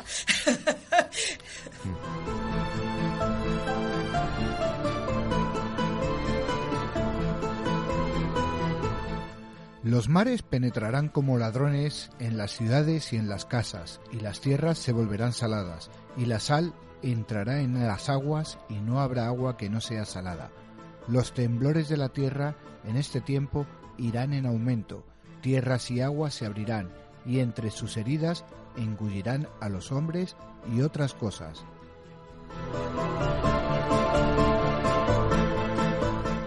Bueno, pues eh, creo que aquí nos está eh, profetizando de alguna manera las catástrofes naturales que pueden ocurrir o que en, aquel entonces creo que no puede que hubiera algún terremoto o algo de esto, pero como estamos hablando de lo futuro pero próximo a nosotros, eh, que pudieran, pues los terremotos que están ocurriendo, eh, los tsunamis que, que, han ocurrido, por desgracia, que ha habido mm, miles de muertos. Hmm. Entonces, eh, puede que hable de esto. Sí, puede hablar de eso, pero eso también es muy ambiguo, porque terremotos y fenómenos y catástrofes geológicas ha habido antes y habrá siempre. Entonces es algo muy ambiguo. Claro, volvemos a lo mismo que estábamos hablando antes, que cada uno eh, ¿cómo se arrima el ascua a su, sardina. Eso mm. es. Entonces, eh, eh, esta persona que haya hecho esta traducción, por decirlo de alguna manera, ha contado esto, pero con respecto a, lo que ha dicho este señor, que a lo mejor no tiene nada que ver con esto, pero quiero decir con el futuro de ahora. Claro, totalmente. Yo creo que la gente que lanza este tipo de, ideas es lo que ellos están viviendo en ese momento y lo que pueden predecir en un año porque ellos ya ven el, revuelo que se está em, fomentando a su alrededor y es fácil de predecir que va a venir una, una posible guerra, un ataque al, al zar, un ataque a él mismo, o sea, él ya predecía su propia muerte, claro. pero es porque lo intuía, porque sabía que los otros estaban ganando terreno, la masa se estaba yendo con, con los revolucionarios y no con los zares, ¿no? La pregunta sería el por qué no, no profetizó él antes la actuación de los zares para con el pueblo, que también fue una fue muy negativa en todo momento, ¿no? Y de ahí que el pueblo se levantara contra, contra ellos y desarrollara un poco menos que una revolución francesa en la misma Rusia. Bueno, y amén de eso, es que este hombre en sus profecías hablaba de muchos escarceos con los conflictos armados. Tenía desde la de que el aire que descendía a los pulmones iba a ser tóxico, e iba a contaminar todo lo que respirábamos, hasta algo que a mí me parece, una de las que me parece no de, de esa época, sino de muchos años después, de hecho, de muchas décadas después, y que a lo mejor podía empezar ya en ese momento a vislumbrarse, es una en concreto que es cuando vuelen las imágenes madurará un fruto venenoso y serán muchos quienes lo comerán. Y el fruto venenoso transformará a los hombres en animales incapaces de alzar la cabeza al cielo. Las imágenes que vuelan consumirán las fuerzas del hombre, pero el fruto venenoso embriagará al hombre y cuando todo haya acabado el hombre se volverá a encontrar cansado y desgarrado, más hambriento que antes. Eso para mí es lo que realmente más acertó de todo, porque está describiendo las imágenes aéreas, es las, las imágenes de televisión, internet, series, los móviles, el que la gente esté aborregada y centrada únicamente en lo que es la imagen de lo que está viendo, sin darse cuenta de lo que pasa alrededor suyo. Y que el momento que despierte de ese hipnotismo, que son pues la ficción, las imágenes de televisión y otra serie de, de arengas, que en su momento ya existían de otra manera, iban a darse cuenta de que no se habían percatado de que el mundo se había destruido alrededor suyo. Yo esa me parece quizás de las más potentes. Pues a mí la que me parece potente es la que voy a leer ahora y es la que más impacto, la verdad, es me, me ha causado, ¿no? Y dice, Mahoma dejará su casa recorriendo el camino de los padres y las guerras estallarán como temporales de verano y yo he puesto de mi puño y letra, lo dejamos a la imaginación de cada uno, pero mm, sinceramente eh, es lo que está ocurriendo ahora, que algunos lo llaman la invasión silenciosa. Ya, y que lleva ocurriendo ya por lo menos, según ellos mismos dicen, unas dos décadas y media. En teoría están haciendo mm, una conquista sin derramamiento de sangre. No me refiero a las últimas barbaridades que, que se han cometido por personas o grupitos o grupúsculos individuales, sino por lo que algunos de sus propios imanes dicen que se han metido en los países europeos, en los países americanos, que han cohabitado con las mujeres de allí, que han tenido hijos fieles a la yihad y que han invadido desde dentro sin que nos demos cuenta. A mí, cuando esas frases resuenan en Internet y sirven para convencer a otros de determinadas cuestiones, yo me pregunto y digo, ¿y el auténtico Islam, el que sabemos que no es esa barbaridad, cómo no se queja y corta de raíz lo que aquí estaba anunciando Rasputín? Porque les está llevando a un camino de locura y de, atrocidades. Es que no tiene nada que ver con lo que es el verdadero Islam. Mm, por supuesto, y estoy de acuerdo contigo porque conozco a gente que es musulmana y es muy buena gente. Mm. Pero también eh, hace, no sé si dos meses o tres meses, he leído una noticia, unas declaraciones de, de un imán y dice que mm, los occidentales nos dedicamos a adoptar perros mm. y tenerlos como de la familia. Y que ellos se dedican a tener hijos. Y que dentro de poco habrá muchos más hijos de ellos en nuestra Europa, digámoslo así, que eh, eh, occidentales. ¿Es verdad? Sí, es verdad. Mm. De hecho, bueno, ya lo dijo Gaddafi, ¿no? Eh, invadiremos Europa con las barrigas de nuestras mujeres. Y es verdad, ¿por qué? Porque una mujer cristiana para un niño, como mucho hoy en día un matrimonio cristiano, pero un matrimonio musulmán te pare cuatro, cinco hijos, tres hijos, es decir, te pare mucho más, con lo cual ellos van en aumento y los cristianos van menguando. Entonces es una manera de invadir silenciosa, sin sangre, ¿no? Pero que nada tiene que ver quiero yo, con el tema de la profecía de, Rasputín, entre comillas, de profecía, ¿no? Porque quizá lo de Mahoma dejar su casa recorriendo el camino de los padres, etcétera, yo más lo veo a ese momento que él controlaba y era de saber que el comunismo y el nuevo gobierno que se pudiese instaurar iba a estar muy cerca de los países eh, islámicos, en este caso Turquía, que es uno de los más cercanos ¿no? de, Rusia, como así así fue, porque el comunismo siempre se llevaba muy bien con los países eh, árabes. ¿no? Y bueno, yo creo que él mayormente lo que realmente eh, quería dar a entender era eso, ¿no? y que vendrían guerras, posiblemente, bueno, pues enfrentamiento, como así vino esa Primera Guerra Mundial, ¿no?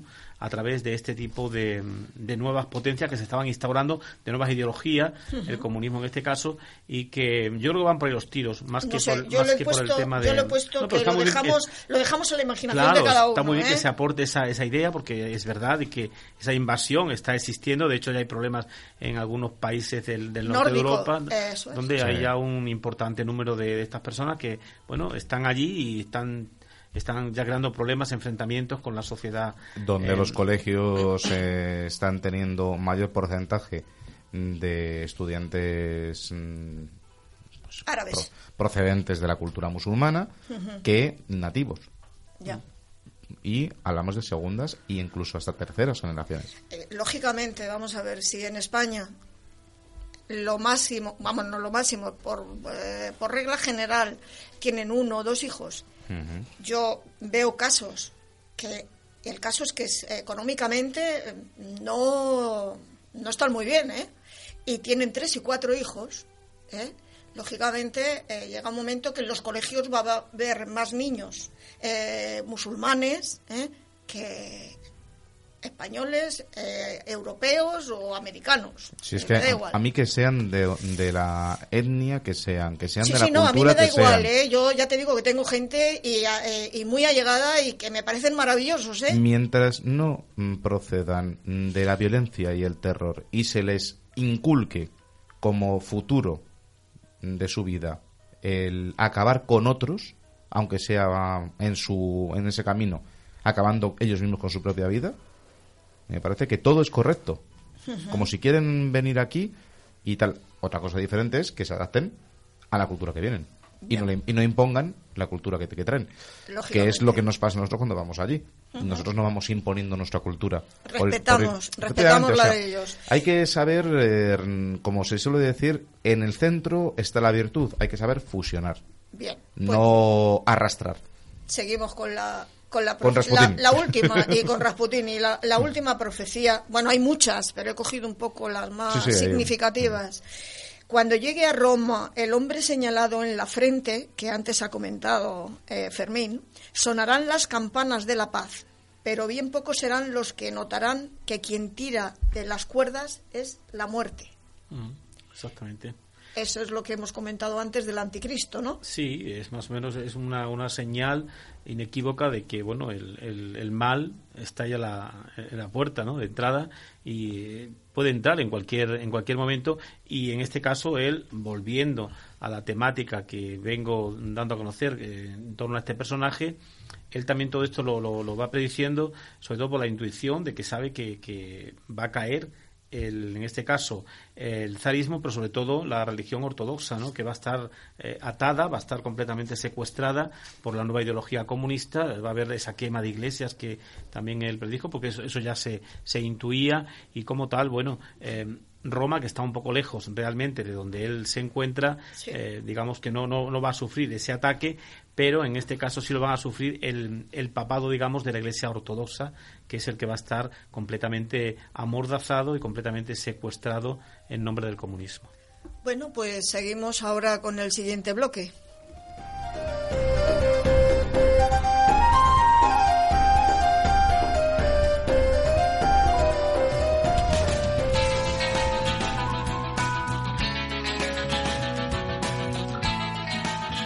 Cuando estés dispuesto a dar el primer paso, asegúrate de recorrer el camino con alguien que comparte tu mismo sueño. Date a conocer a través de Click Radio TV, la radio que engancha. Nosotros estamos por ti. Contacta con nosotros a través de info@clickradiotv.es.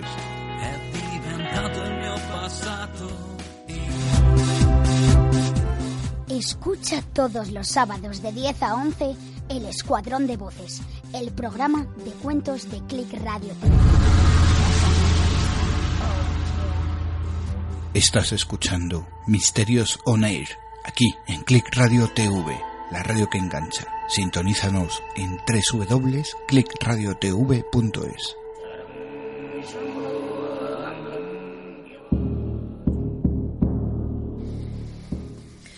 Álvaro, Parravicini, es que es complicado de pronunciar, Sí. vidente y conocido por sus ilustraciones proféticas, también llamado el Nostradamus argentino.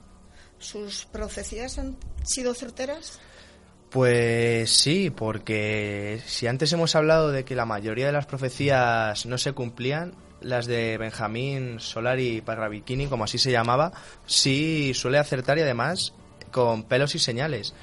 Este personaje lo que se dedica es a dibujar, bueno, se dedicaba a dibujar de una forma automática mientras le dictaba, según él, alguno, unas extrañas entidades que le narraban y le auguraban eh, acontecimientos que iban a suceder en todo el mundo en el futuro y solía acertar con mucho grado, porque lo que hacía él era dibujar y justo abajo poner eh, como una especie de comentario, o sea, una, una especie de resumen de esa, de esa viñeta y acertó eh, el año en el cual iban a, a ocurrir esa Segunda Guerra Mundial y el año del fin, o sea, con las fechas.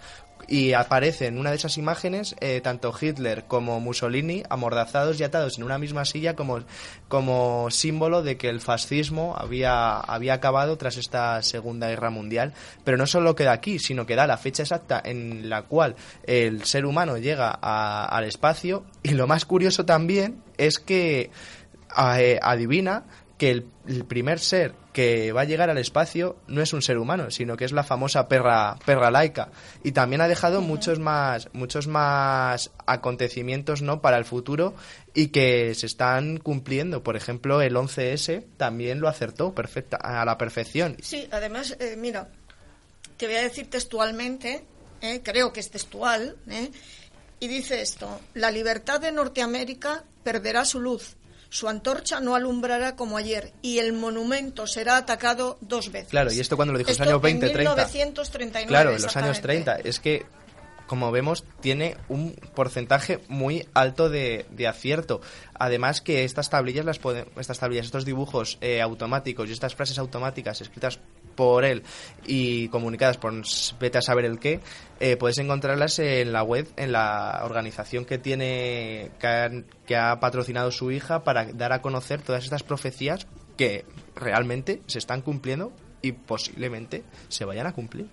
Pues probablemente, yo he visto los dibujos, la verdad es que son muy interesantes y efectivamente muchas de ellas se han cumplido. ¿eh? Pero ahora vamos a hablar de, de una mujer. Caray, alguna Ya tocaba. Claro, claro. Eh, Baba Vanga, la mujer conocida como Nostradamus de los Balcanes, demostró que el 85% de sus predicciones se hicieron realidad. A ver, predijo en 1989 los ataques terroristas del 11 de septiembre. Y dice, los hermanos estadounidenses caerán después de ser atacados por las aves de acero. Los lobos aullarán en un arbusto y saldrá sangre inocente. Vamos a ver. Esta señora eh, lo predice en 1989. Eh, ¿Cómo se dice? Parravicini, ahora lo he dicho bien, eh, lo predice mucho antes, en 1939. Sí, en los años 20, los años 30. sí. Por eso digo que es que yo no sé si es que todos se copian. Lo que pasa es que esta mujer era ciega, se quedó ciega debido a una tormenta o algo. Sí, es, era una, es la típica mujer de los Balcanes profundos, co- como éramos aquí hace... Pero muy profundo, sí, ¿eh? Con la, la típica, el típico pañuelo en la cabeza, con, sin, sin ciega perdida, porque no veía nada. Y también ha habido muchos, muchos bulos alrededor de esta, de esta figura y es esa doble vara de medir que puede llegar a tener los medios de comunicación de masas, concretamente Internet, ¿no? que fomentan esos fake. Esta mujer también dijo que ha dicho que eh, Europa va a volver a ser conquistada por los musulmanes, incluso que va a llegar a Roma Sí. y que luego volverán a reconquistarlo, que bueno, Además, eh, lo que estás diciendo tú, Sí. efectivamente, y además, según la web australiana News, eh, Banga predijo que la gran guerra musulmana se originaría en Siria, culminando con el control de Roma en el 2043, donde el ISIS establecería Claro. su califato. Sabéis que en Se me las- están poniendo los pelos de punta, ¿eh? sabéis que De las verdad. visiones de Baba Vanga no se produjeron desde su nacimiento, ¿no? Eh, no, fue a partir de los 16 años. Fue a partir... mm, De que se quedó ciega, no, seguro. sí. Fue, a- no, fue- fue partir de los 12 claro, años Es que y porque la enganchó un tornado rarísimo en la zona donde vivía y la lanzó 400 metros o 500 metros adelante metiéndole mm, tierra y otros objetos en los ojos y que en cuatro años la dejaran ciega.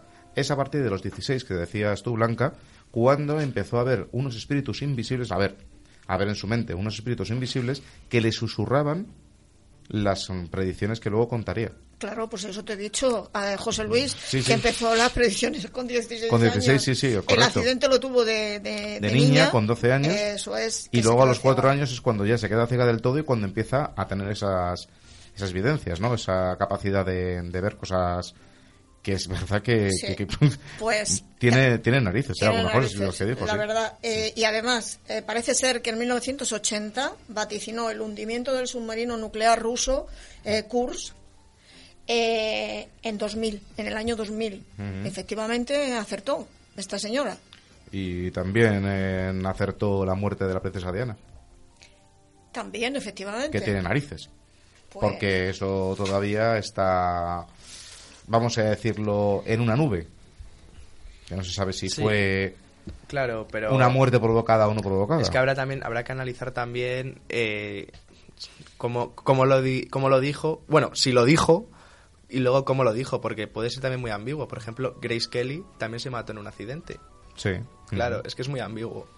ya. Sí, pero la cosa es que predecir que, que esa mujer iba a morir joven y de una manera mm, traumática, que es lo que ella dijo, eh, pues La verdad es que esta mujer eh, mm, ha tenido una cantidad de profecías y, y no nos puedes decir alguna porque, vamos a ver, yo voy a decir el final, fíjate, Ujú. tú di alguna entre medias, sí. pero después de terribles calamidades. ¿sabéis cuándo, según esta mujer, va a llegar el fin del mundo? En el año 5079, yo no lo voy a ver, no creo que dure tanto, sinceramente. Yo creo que no, que no lo verán, puede que no lo vean en la Tierra. y mira lo que te acabo de decir, eh, que tiene más profundidad de lo, que- de lo que parece. Lógicamente, eh, no, no sé, esta señora ha acertado muchas cosas, es verdad, es verdad, pero llegar a una mm, profecías hasta el año 5079 y que ese año va a ocurrir el fin del mundo, según ella, ¿eh? Sí, a ver, eh, a mí, por ejemplo, mm, lo que más me llama la atención de ella es que justo antes de morir tuviera la capacidad de predecir cuál iba, cuál iba a ser la heredera de su don. Y es que dijo que existe una niña de 10 años en Francia, que en ese momento tenía 10 años en Francia cuando ella murió, más o menos allá por el año 96, que ahora mismo obviamente pues esa niña tendrá 30 tacos, ¿vale? Y que supuestamente es la que, la que heredó su don. Yo no sé nada de esa niña. Ni yo tampoco. ¿Alguien sabe algo de esa niña? No. Pues igual le pasó como a la pobre Inés. Se la cargaron antes de que realmente llegase a profetizar Es que estas sería- calamidades, porque n- nada bueno predijo, desde luego. Sería digno de, de intentar encontrarla a ver si ella tiene esa capacidad de acertar las mismas cifras, que sería muy fácil leerlo y luego clonarlo, ¿sabes? Aprenderse de memoria y, y decir lo mismo. O si tendría a lo mejor, or- vamos a decirlo así, algún tipo de idea diferente a la que su mentora, maestra o dotadora del don dijo. A mí eso por lo menos me gustaría indagarlo más. Y de todas formas hay que tener mucho cuidado con este tipo de historias también, porque a veces eh, yo digo, ¿por qué, por qué no le dan un premio Nobel a esta mujer por ese tipo de, de aciertos, por ejemplo, o, o un premio mucho más importante? Sin embargo, pues nadie se acuerda de ella. Hoy se está nombrando eh, y quizás de hace unos años para acá se las empieza a conocer gracias a algunos programas de misterio donde su nombre sale, ¿no? Pero de ahí para atrás nadie hablaba de ella ni nadie conocía sus profecías. ¿Quién te dice a ti que realmente esas profecías no se han Sí. eh, vaticinado en época mucho más reciente por parte de otros, eh, etcétera, etcétera, a través de un libro? Y bueno, Ya. como hay que, para no cargar yo con ese mochuelo, con esa mala reputación, porque son todos calamidades, pues mira, sobre alguien que ya prácticamente está muerto o muerto ya, y de esa manera, bueno, pues no, yo, yo me salvo, mira, lo cargamos sobre ella, lo hacemos famosilla por esas razones, pero A ver, Sí, no, no, pero está claro, eh, estamos hablando desde el principio que hay gente que, bueno, pues se aprovecha también y efectivamente como ha muerto ya, que además esta mujer murió con 85 años, eh, se achacan estas predicciones a ella y a lo mejor son predicciones muy nuevas que ya han ocurrido y dicen que ha acertado todo esto. Claro, cualquier cualquier escritor también pues puede poner eh, utilizarla ella, escribir este tipo de historias recientemente, porque a esta mujer nadie, la conocía. está siendo conocida a partir de ahora a nivel de medio en programas como el, este, por ejemplo, ¿no? A través del mundo del misterio pero realmente mm, no ves que haya salido en ningún medio, en un informativo, en programas serios, ¿no? Sino que es algo que está y otra cosa, mm, esta mujer murió de cáncer de mama. En esa época ya existían pues bastantes tratamientos para con si cogías la enfermedad a tiempo evitarlo. Si era una mujer que tenía tantísimo éxito a la hora de predecir cosas, ¿cómo es que ningún hacedor, ninguna persona con ganas de, mantenerla viva hizo algo? En la zona que ella vivía, que como ha dicho Álvaro, ¿Cómo van a.? No, no se curan actualmente muchos de ellos, van a curar la, la zona rural perdida entre las montañas y... Aún cualquiera no. Una persona que tiene la capacidad de predecir cosas y acertar... ¿Tú conocías a esta señora de algo? ¿La habías oído nombrar? Sí, pero, ves, pero es a lo que me quiero referir, ¿no? Que no, no me estoy refiriendo a que la zona fuera una zona absolutamente paupérrima o que tuviera mucha dificultad para tener ayudas médicas. Una persona que tiene esos poderes, como no vio esa enfermedad que iba a sufrir, que esa enfermedad tenía cura y que esa enfermedad, además, podía haber sido tratada con la ayuda adecuada. En aquel entonces a lo mejor no tenía cura, aunque ha muerto relativamente hace pocos años. ¿En el 96? Te estoy diciendo, pero ¿cuántos años han pasado? 21 años, pero vamos. Eh, hace 21 años, eh, por desgracia, tengo gente muy allegada que ha muerto de cáncer de mama. Entonces, y aquí se supone que tenemos una medicina bastante desarrollada. Me imagino que en las zonas esas rurales, perdidas entre las montañas, muy escaso, ¿eh? Muy escaso el tema. ella, ella realmente no era, no era la que, digamos, em, profetizaba y, pronosticaba estas, estas historias, ¿no? Poco menos que, que apocalípticas, sino que era una voz Sí, sí, voces. Era una voz la que le informaba, era como si te dijera, oye, tú vas a ser aquí mi vehículo para dar a conocer esto, ¿no? Eh, una eh, voz. Claro, lógicamente, no esa voz le dice, oye, que tienes un cáncer de mama, que te tienes que curar y que te tienes que ir al hospital. No, perdona, no, no, José Luis, no te puedo dar la razón ahí. No, no, que no, que no, que no es, no es para que me des la razón, ni, ni, mucho menos, pero sí, a mí me llama la atención, igual que Rasputin predijo su muerte casi exactamente. Su muerte, pero no cómo le iban a matar. Bueno, pero su muerte. Ella lo sabía que iba a matar, lo intuía. Porque... Pero si es que es normal que no lo supiera. Si le inventaron de 50.000 maneras para matarle. si es que es imposible adivinar eso. y además eh, murió dulcemente, comiendo bollos, bebiendo vino. Acuchillado y disparado, vamos. ¡Qué dulzura! De todas formas, él se lo pasaba genial. Era un consejero de los zares, con lo cual él se montaba unas orgías allí en el palacio con las zarinas y con todo bicho viviente de la alta aristocracia de la época. Y las zarinas también se lo pasaban bien. vamos, vamos a volver que, ahora vamos a... Eh, que ahora vamos a España, ¿eh? Por, favor, vamos a dejar Rusia. ahora, venimos a España. Álvaro, 1931. Dos hermanos de 8 y 10 años tienen una aparición mariana y una profecía. Sí, estamos hablando de las apariciones de Ezquioga y Chacho en, Euskadi en el 31. Concretamente empezaron el, la noche del 29 al 30 de junio del 31, en el cual dos, dos jóvenes, vamos, dos niños, eh, Andrés y Antonia Beresiartu, pues subieron al monte cercano a Ezquioga a por leche y, y en un momento pues vieron como un haz de luz y en él pues vieron una especie de de silueta, una sombra con túnica, y eran nada más ni nada menos que la Virgen que les estaba profetizando eh, que dentro de cinco años iba a haber una guerra entre hermanos y la cual finalizaría, entre comillas, con un ángel salvador que destruiría a la, a la República. Entonces, los niños que habían estado en estasis al día siguiente bajaron, lo encontraron en el pueblo y lo curioso es que eh, la mayoría del pueblo contaba que había tenido una, una experiencia similar en el cual pues aparecía, se aparecía la Virgen y les daba este, este mensaje e incluso se aparecía con una espada ensangrentada. Y aquí es, en este momento es cuando empieza ese delirio.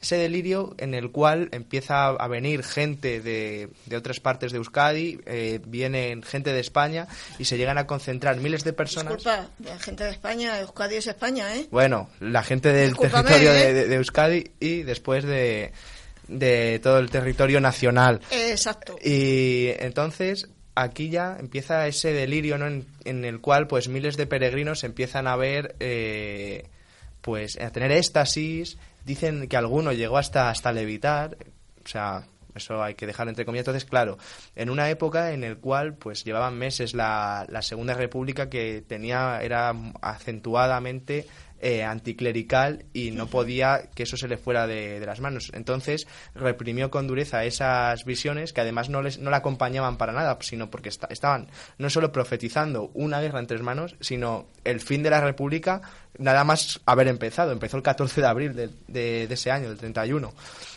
Entonces las reprimieron con, con dureza. A la mayoría de, de esos exaltados que tenían éxtasis y que veían a la Virgen, a los dos niños también los enclaustraron en un psiquiátrico en Mondragón, que sigue existiendo. Y aquí ya pues se dio carpetazo, ahora vas por ejemplo a Ezquioga y la gente no quiere saber nada de ese tema. Tienen una especie de humilladero donde recuerdan estas apariciones ahí al pie del monte Ar- Artuaga, que es el que donde supuestamente desaparecía la Virgen, pero eh, lo han intentado borrar de borrar de su de su historia, a pesar de que grandes personajes como por ejemplo Gregorio Marañón dijo que no encontraba una explicación aparente a este, a este fenómeno. También podemos decir que Pío XII y que el obispo de Vitoria de aquella época tampoco de- decían que eso fuera, fuera verdad, sino que decían que eso se trataba de un fraude. Pero si no, es uno, eh, es uno de esos grandes casos marianos y que tiene una profecía tras de sí y que tiene que aparecer más en medios como, como este porque tiene un lado muy desconocido.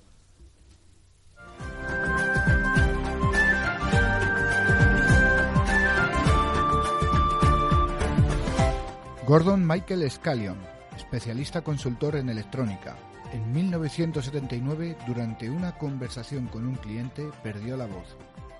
Fue internado en un hospital y mientras estaba descansando en su habitación vio, vio una luz que se acercaba formando la imagen de la cara de una mujer. Esta le dijo que debía escribir lo que ella le informaría.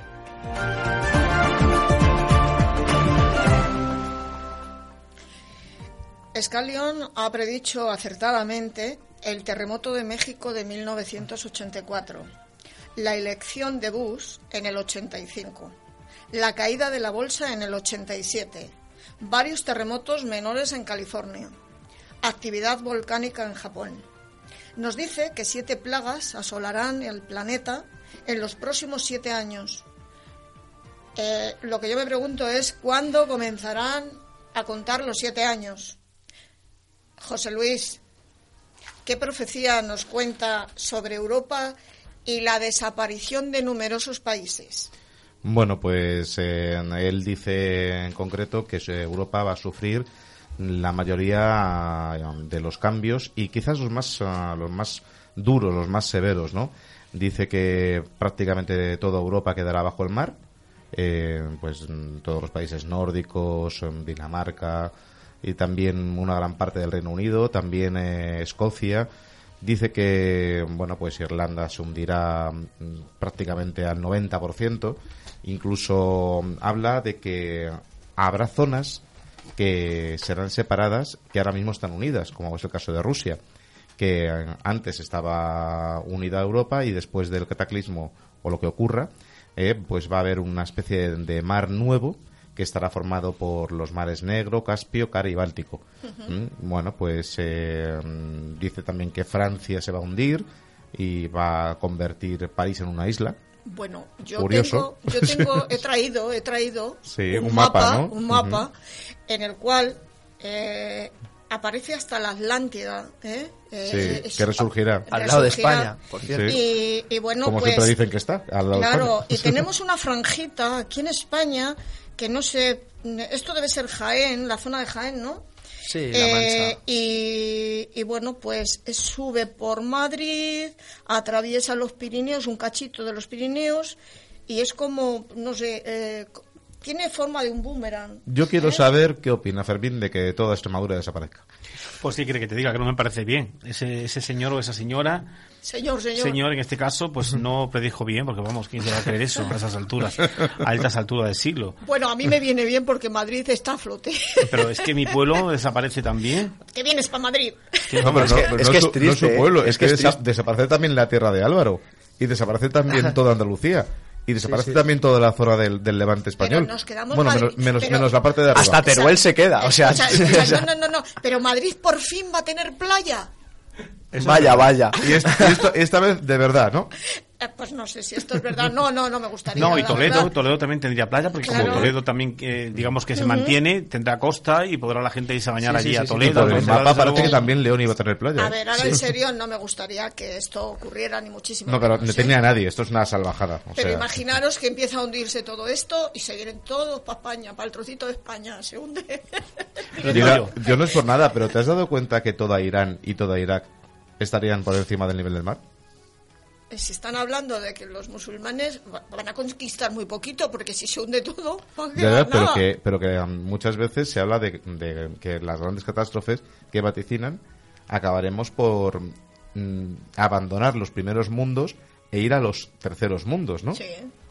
Pues fíjate en África, fíjate Sí, sí, en, toda la, parte- en toda la zona de Arabia. Sí. ¿Vale? De todas maneras, eh, esto debe ser la cordillera del Atlas. Sí, eso ¿eh? es el Atlas. Sí. Sí. Y, y, bueno, pues esto sí está bien, no, no, no se hunde, pero todo lo que es eh, Tánger, eh, Rabat, bueno, puedo El decir- príncipe. el barrio del príncipe, tú lo has dicho. Eh, bueno, pues la verdad es que, bueno, ahora en serio, no me No, gustaría que no, no, eso ocurriera es una- esta profecía porque, bueno, me lo tomo a broma porque es que creo que, que es una broma esto. ¿eh? A ver, es que si te pones a pensar que este caballero ah, acertó únicamente porque Hados del Destino se quedó afónico. Jolines. Yo a, ver, no- a ver si me entiendes, ¿vale? O sea, Lo que no comparto eh, dentro del mundo de las historias de las profecías, desde que existen, es que siempre sean eso, sean apocalípticas, apocalípticas sean negativas, sean eh, eh, completamente siniestras, ¿no? agresivas. ¿Por qué nunca le da a estas personas por realmente contar también profecías positivas que sucederán en un, no vende. en un momento? Claro, porque esa es la historia, que no vende y lo que interesa es el morbo Claro. y tener a la gente enganchada a ese tipo de falacias y de embustes, ¿no? Eh, normal. Y a partir de ahí, pues oye, cada cual que, que saque sus propias conclusiones, ¿no? Lógicamente, pero vamos, he dicho que normal, pero no es normal que la gente quiera ese morbo tan exacerbado y, y que si hablamos aquí, mira, eh, si hablamos de angelitos, de niños buenos y tal, no nos escucha nadie. Pero si mm, damos caña y nos metemos y decimos eh, que va, va a haber catástrofes y que no sé qué, pues la gente les interesa y qué va a pasar y no sé qué, tal. Entonces es distinto. Sí, ¿y dónde vas, Vicente? Al tropel de la gente. Hay un caso en Valencia, que allá por el año 1930, una curandera llamada Natalia Capilla, la mayor curandera de todos los tiempos, era capaz de reunir en la playa de Valencia a 5.000 personas simplemente porque ellas, eh, bueno, vertía la propaganda de que eh, tenía el poder de curar simplemente con el agua del mar mojándose las manos y poniéndotela en la frente, en cualquier parte del cuerpo. Y allí te iban de todo tipo de personas inválidas, etcétera, etcétera, ¿no? De todos los rincones del país. Bueno, pues ahí tienes un- un- una idea más de cómo se puede movilizar a una masa inculta de analfabeta en torno a esa necesidad que tienen algunas personas de curarse porque sufren algún tipo de... Te recuerdo, Fermín, que por desgracia hemos tenido que ver casos como el de un personaje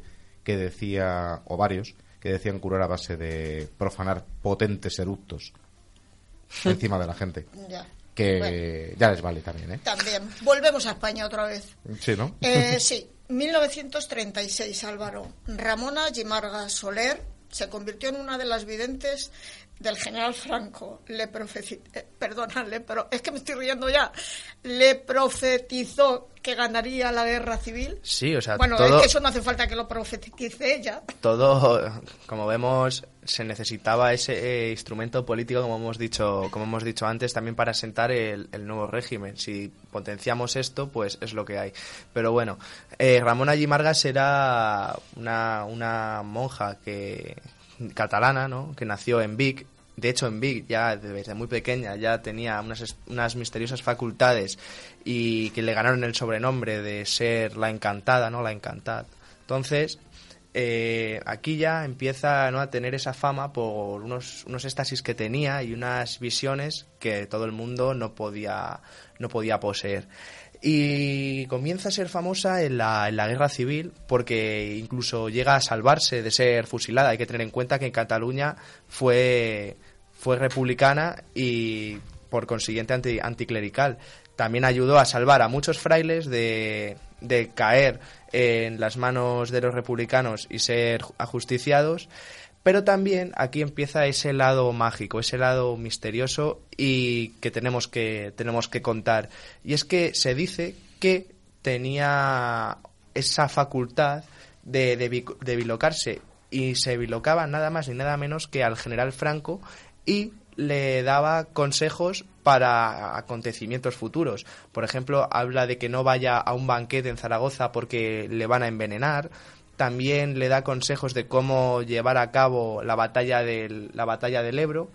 Y también le da el consejo crucial de que no se meta en la Segunda Guerra Mundial porque puede tener consecuencias fatales para lo que quedaba de España. Ya.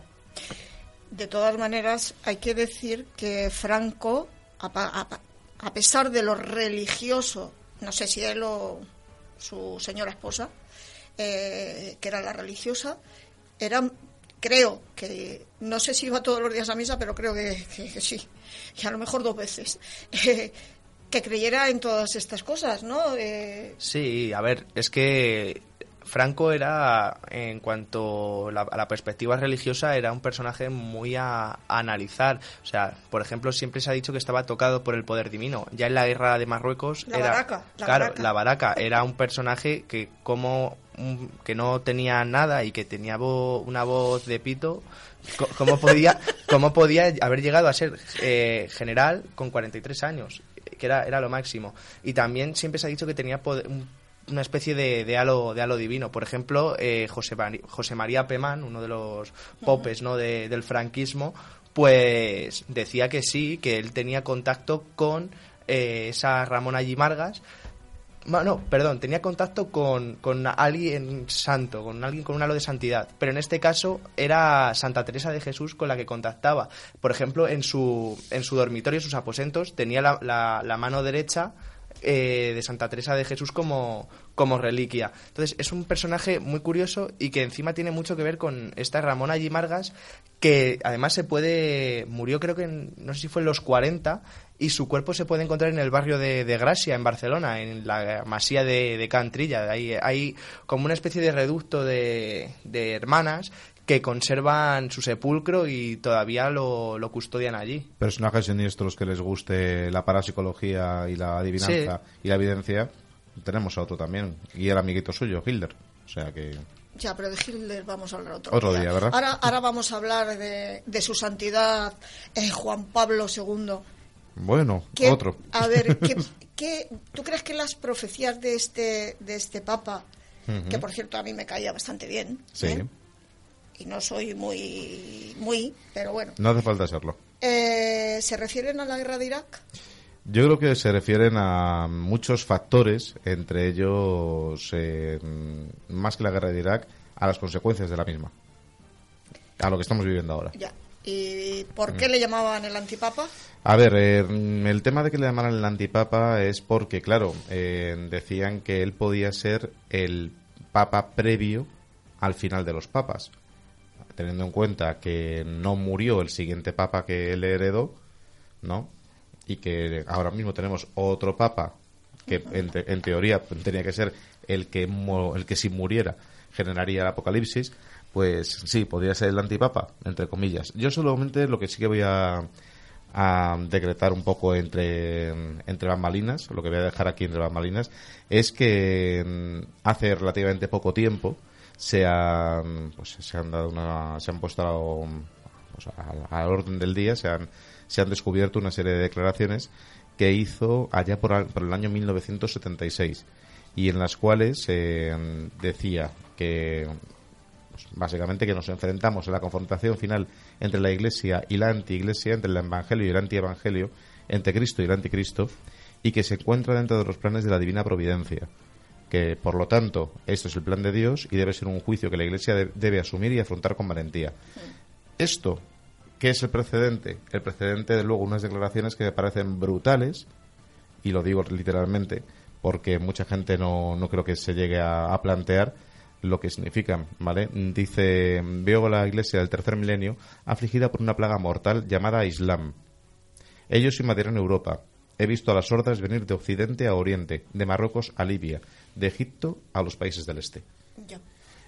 A ver, cuando mm, Carol Boitila dice eso, recordemos que en esa época era cardenal, todavía no era papa, ¿vale?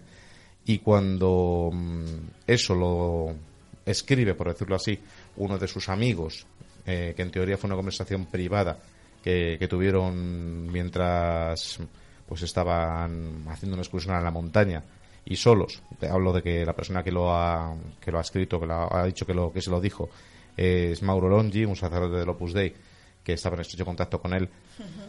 Pues hombre, a mí personalmente no creo no creo que, a lo mejor haya que, tomarlo literalmente, al menos sin tener un documento escrito del propio Boitila diciendo esto. Porque si tenemos eso en cuenta, y tenemos en cuenta también que Juan Pablo II fue precisamente de los que dijo el Islam puede ser positivo si se entiende correctamente, no sé, creo que nos metemos en aguas farragosas si tomamos la literalidad de lo que acabamos de escuchar. Ya. Bueno, pues ¿Que no ha llegado el fin del mundo? Pues damos otra fecha. William Miller, fundador de la Iglesia Adventista del Séptimo Día, propuso el final para el día 21 de marzo de 1843. Ese día no le debió de venir muy bien y lo trasladó al 22 de octubre de 1844. Sí, bueno. Hildegarda von Bingen, caray, qué nombrecito, en 1179 afirmó que grandes terremotos y tsunamis afectarían terriblemente, detonando erupciones volcánicas que destruirían la costa este de la nación. No ha sucedido, gracias a Dios. Bueno, a quien sea, no ha sucedido. Ricardo Salazar, misionero peruano en Japón, advirtió de manera similar que eso ocurriría el 16 de mayo de 2016 como consecuencia de un impacto de un asteroide. Tampoco ha sucedido. Bueno. El modisto Paco Rabán hizo el mayor ridículo de los ridículos, vaticinando que la vieja estación espacial rusa Mir iba a caer sobre la ciudad de París el 11 de agosto de 1999. Menos mal que no fue el, 31 de, de diciembre, ¿no? Menos mal, sí. Porque entonces también se hubiera metido con otras que hemos hablado durante el programa. El terrible caso de la Puerta del Cielo. En 1997, 39 miembros de la secta La Puerta del Cielo se quitaron la vida en la casa en la que vivían en San Diego, California, para que los extraterrestres llevaran sus almas a una nave espacial y evitar así el apocalipsis que pronto caería sobre la Tierra. Bueno, y meses después en Canarias, la policía evitó que 34 adeptos de un grupo pseudo religioso se suicidaran en el Teide, donde esperaban que le recogiera una nave espacial también para salvarlos del fin del mundo. El italiano Giorgio Bongiovanni alertaba de que un meteorito chocaría contra nuestro planeta en 1991. Se lo comunicó Jesús y la Virgen. Además, el cometa Halley dio muchísimo de sí a los profetas del fin del mundo. Su paso cerca de la Tierra en 1986 fue interpretado como una señal de que pronto íbamos a enfrentarnos al juicio final. Los testigos de Jehová ya han tenido varios apocalipsis. Estos ya se superan. ¿eh? En 1874, en 1914, en 1918, en 1925, en 1940 y 1975. Esperemos a ver la fecha próxima que dan, ¿no? Bueno, fíjate, la Edad Media. La Edad Media eh, fue una época rica precisamente en predicciones fatalistas, sobre todo a partir de la interpretación de, de la Biblia. Y ahí tenemos, por ejemplo, el Beato de Liábana eligió el año 800 como una fecha para finalizar el, mundo, o Arnaldo de, de Vilanova, que utilizó la fecha del 1370 precisamente para la misma historia, el final del mundo. Pues según he investigado en la red, ya hay varios meses para el año que viene. Señores, eh, átense los machos, que ahora les explico. Durante el 2018 predice que se acabará el mundo el 28 de febrero. En el mes de marzo no dicen el día, pero es en el mes de marzo. ¿eh? Y de momento también en diciembre. Menos mal que nos dejan el verano para relajarnos. ¿Algún día acertarán?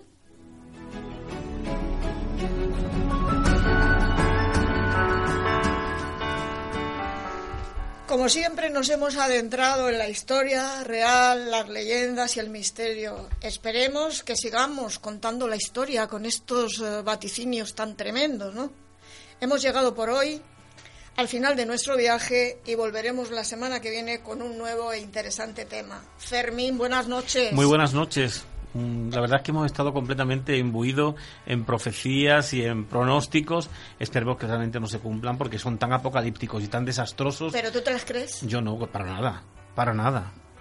Es tremendo esto, ¿eh? Que haya gente que sí se lo crea, ¿eh? Claro, pero bueno, pero no va a ser cómplice de la gente que no ha evolucionado. Javier, buenas noches. ¿También te lo crees? Yo sí, sobre todo. Además, fíjate, yo sé que la próxima semana José Luis va a traer una tortilla de patata exquisita y a Álvaro le van a entrar mails de... De las chavalas. De las chavalas que, que ahora que le están viendo por la televisión, por nuestro canal de YouTube, estarán deseosas de que Álvaro les haga un poquito de caso.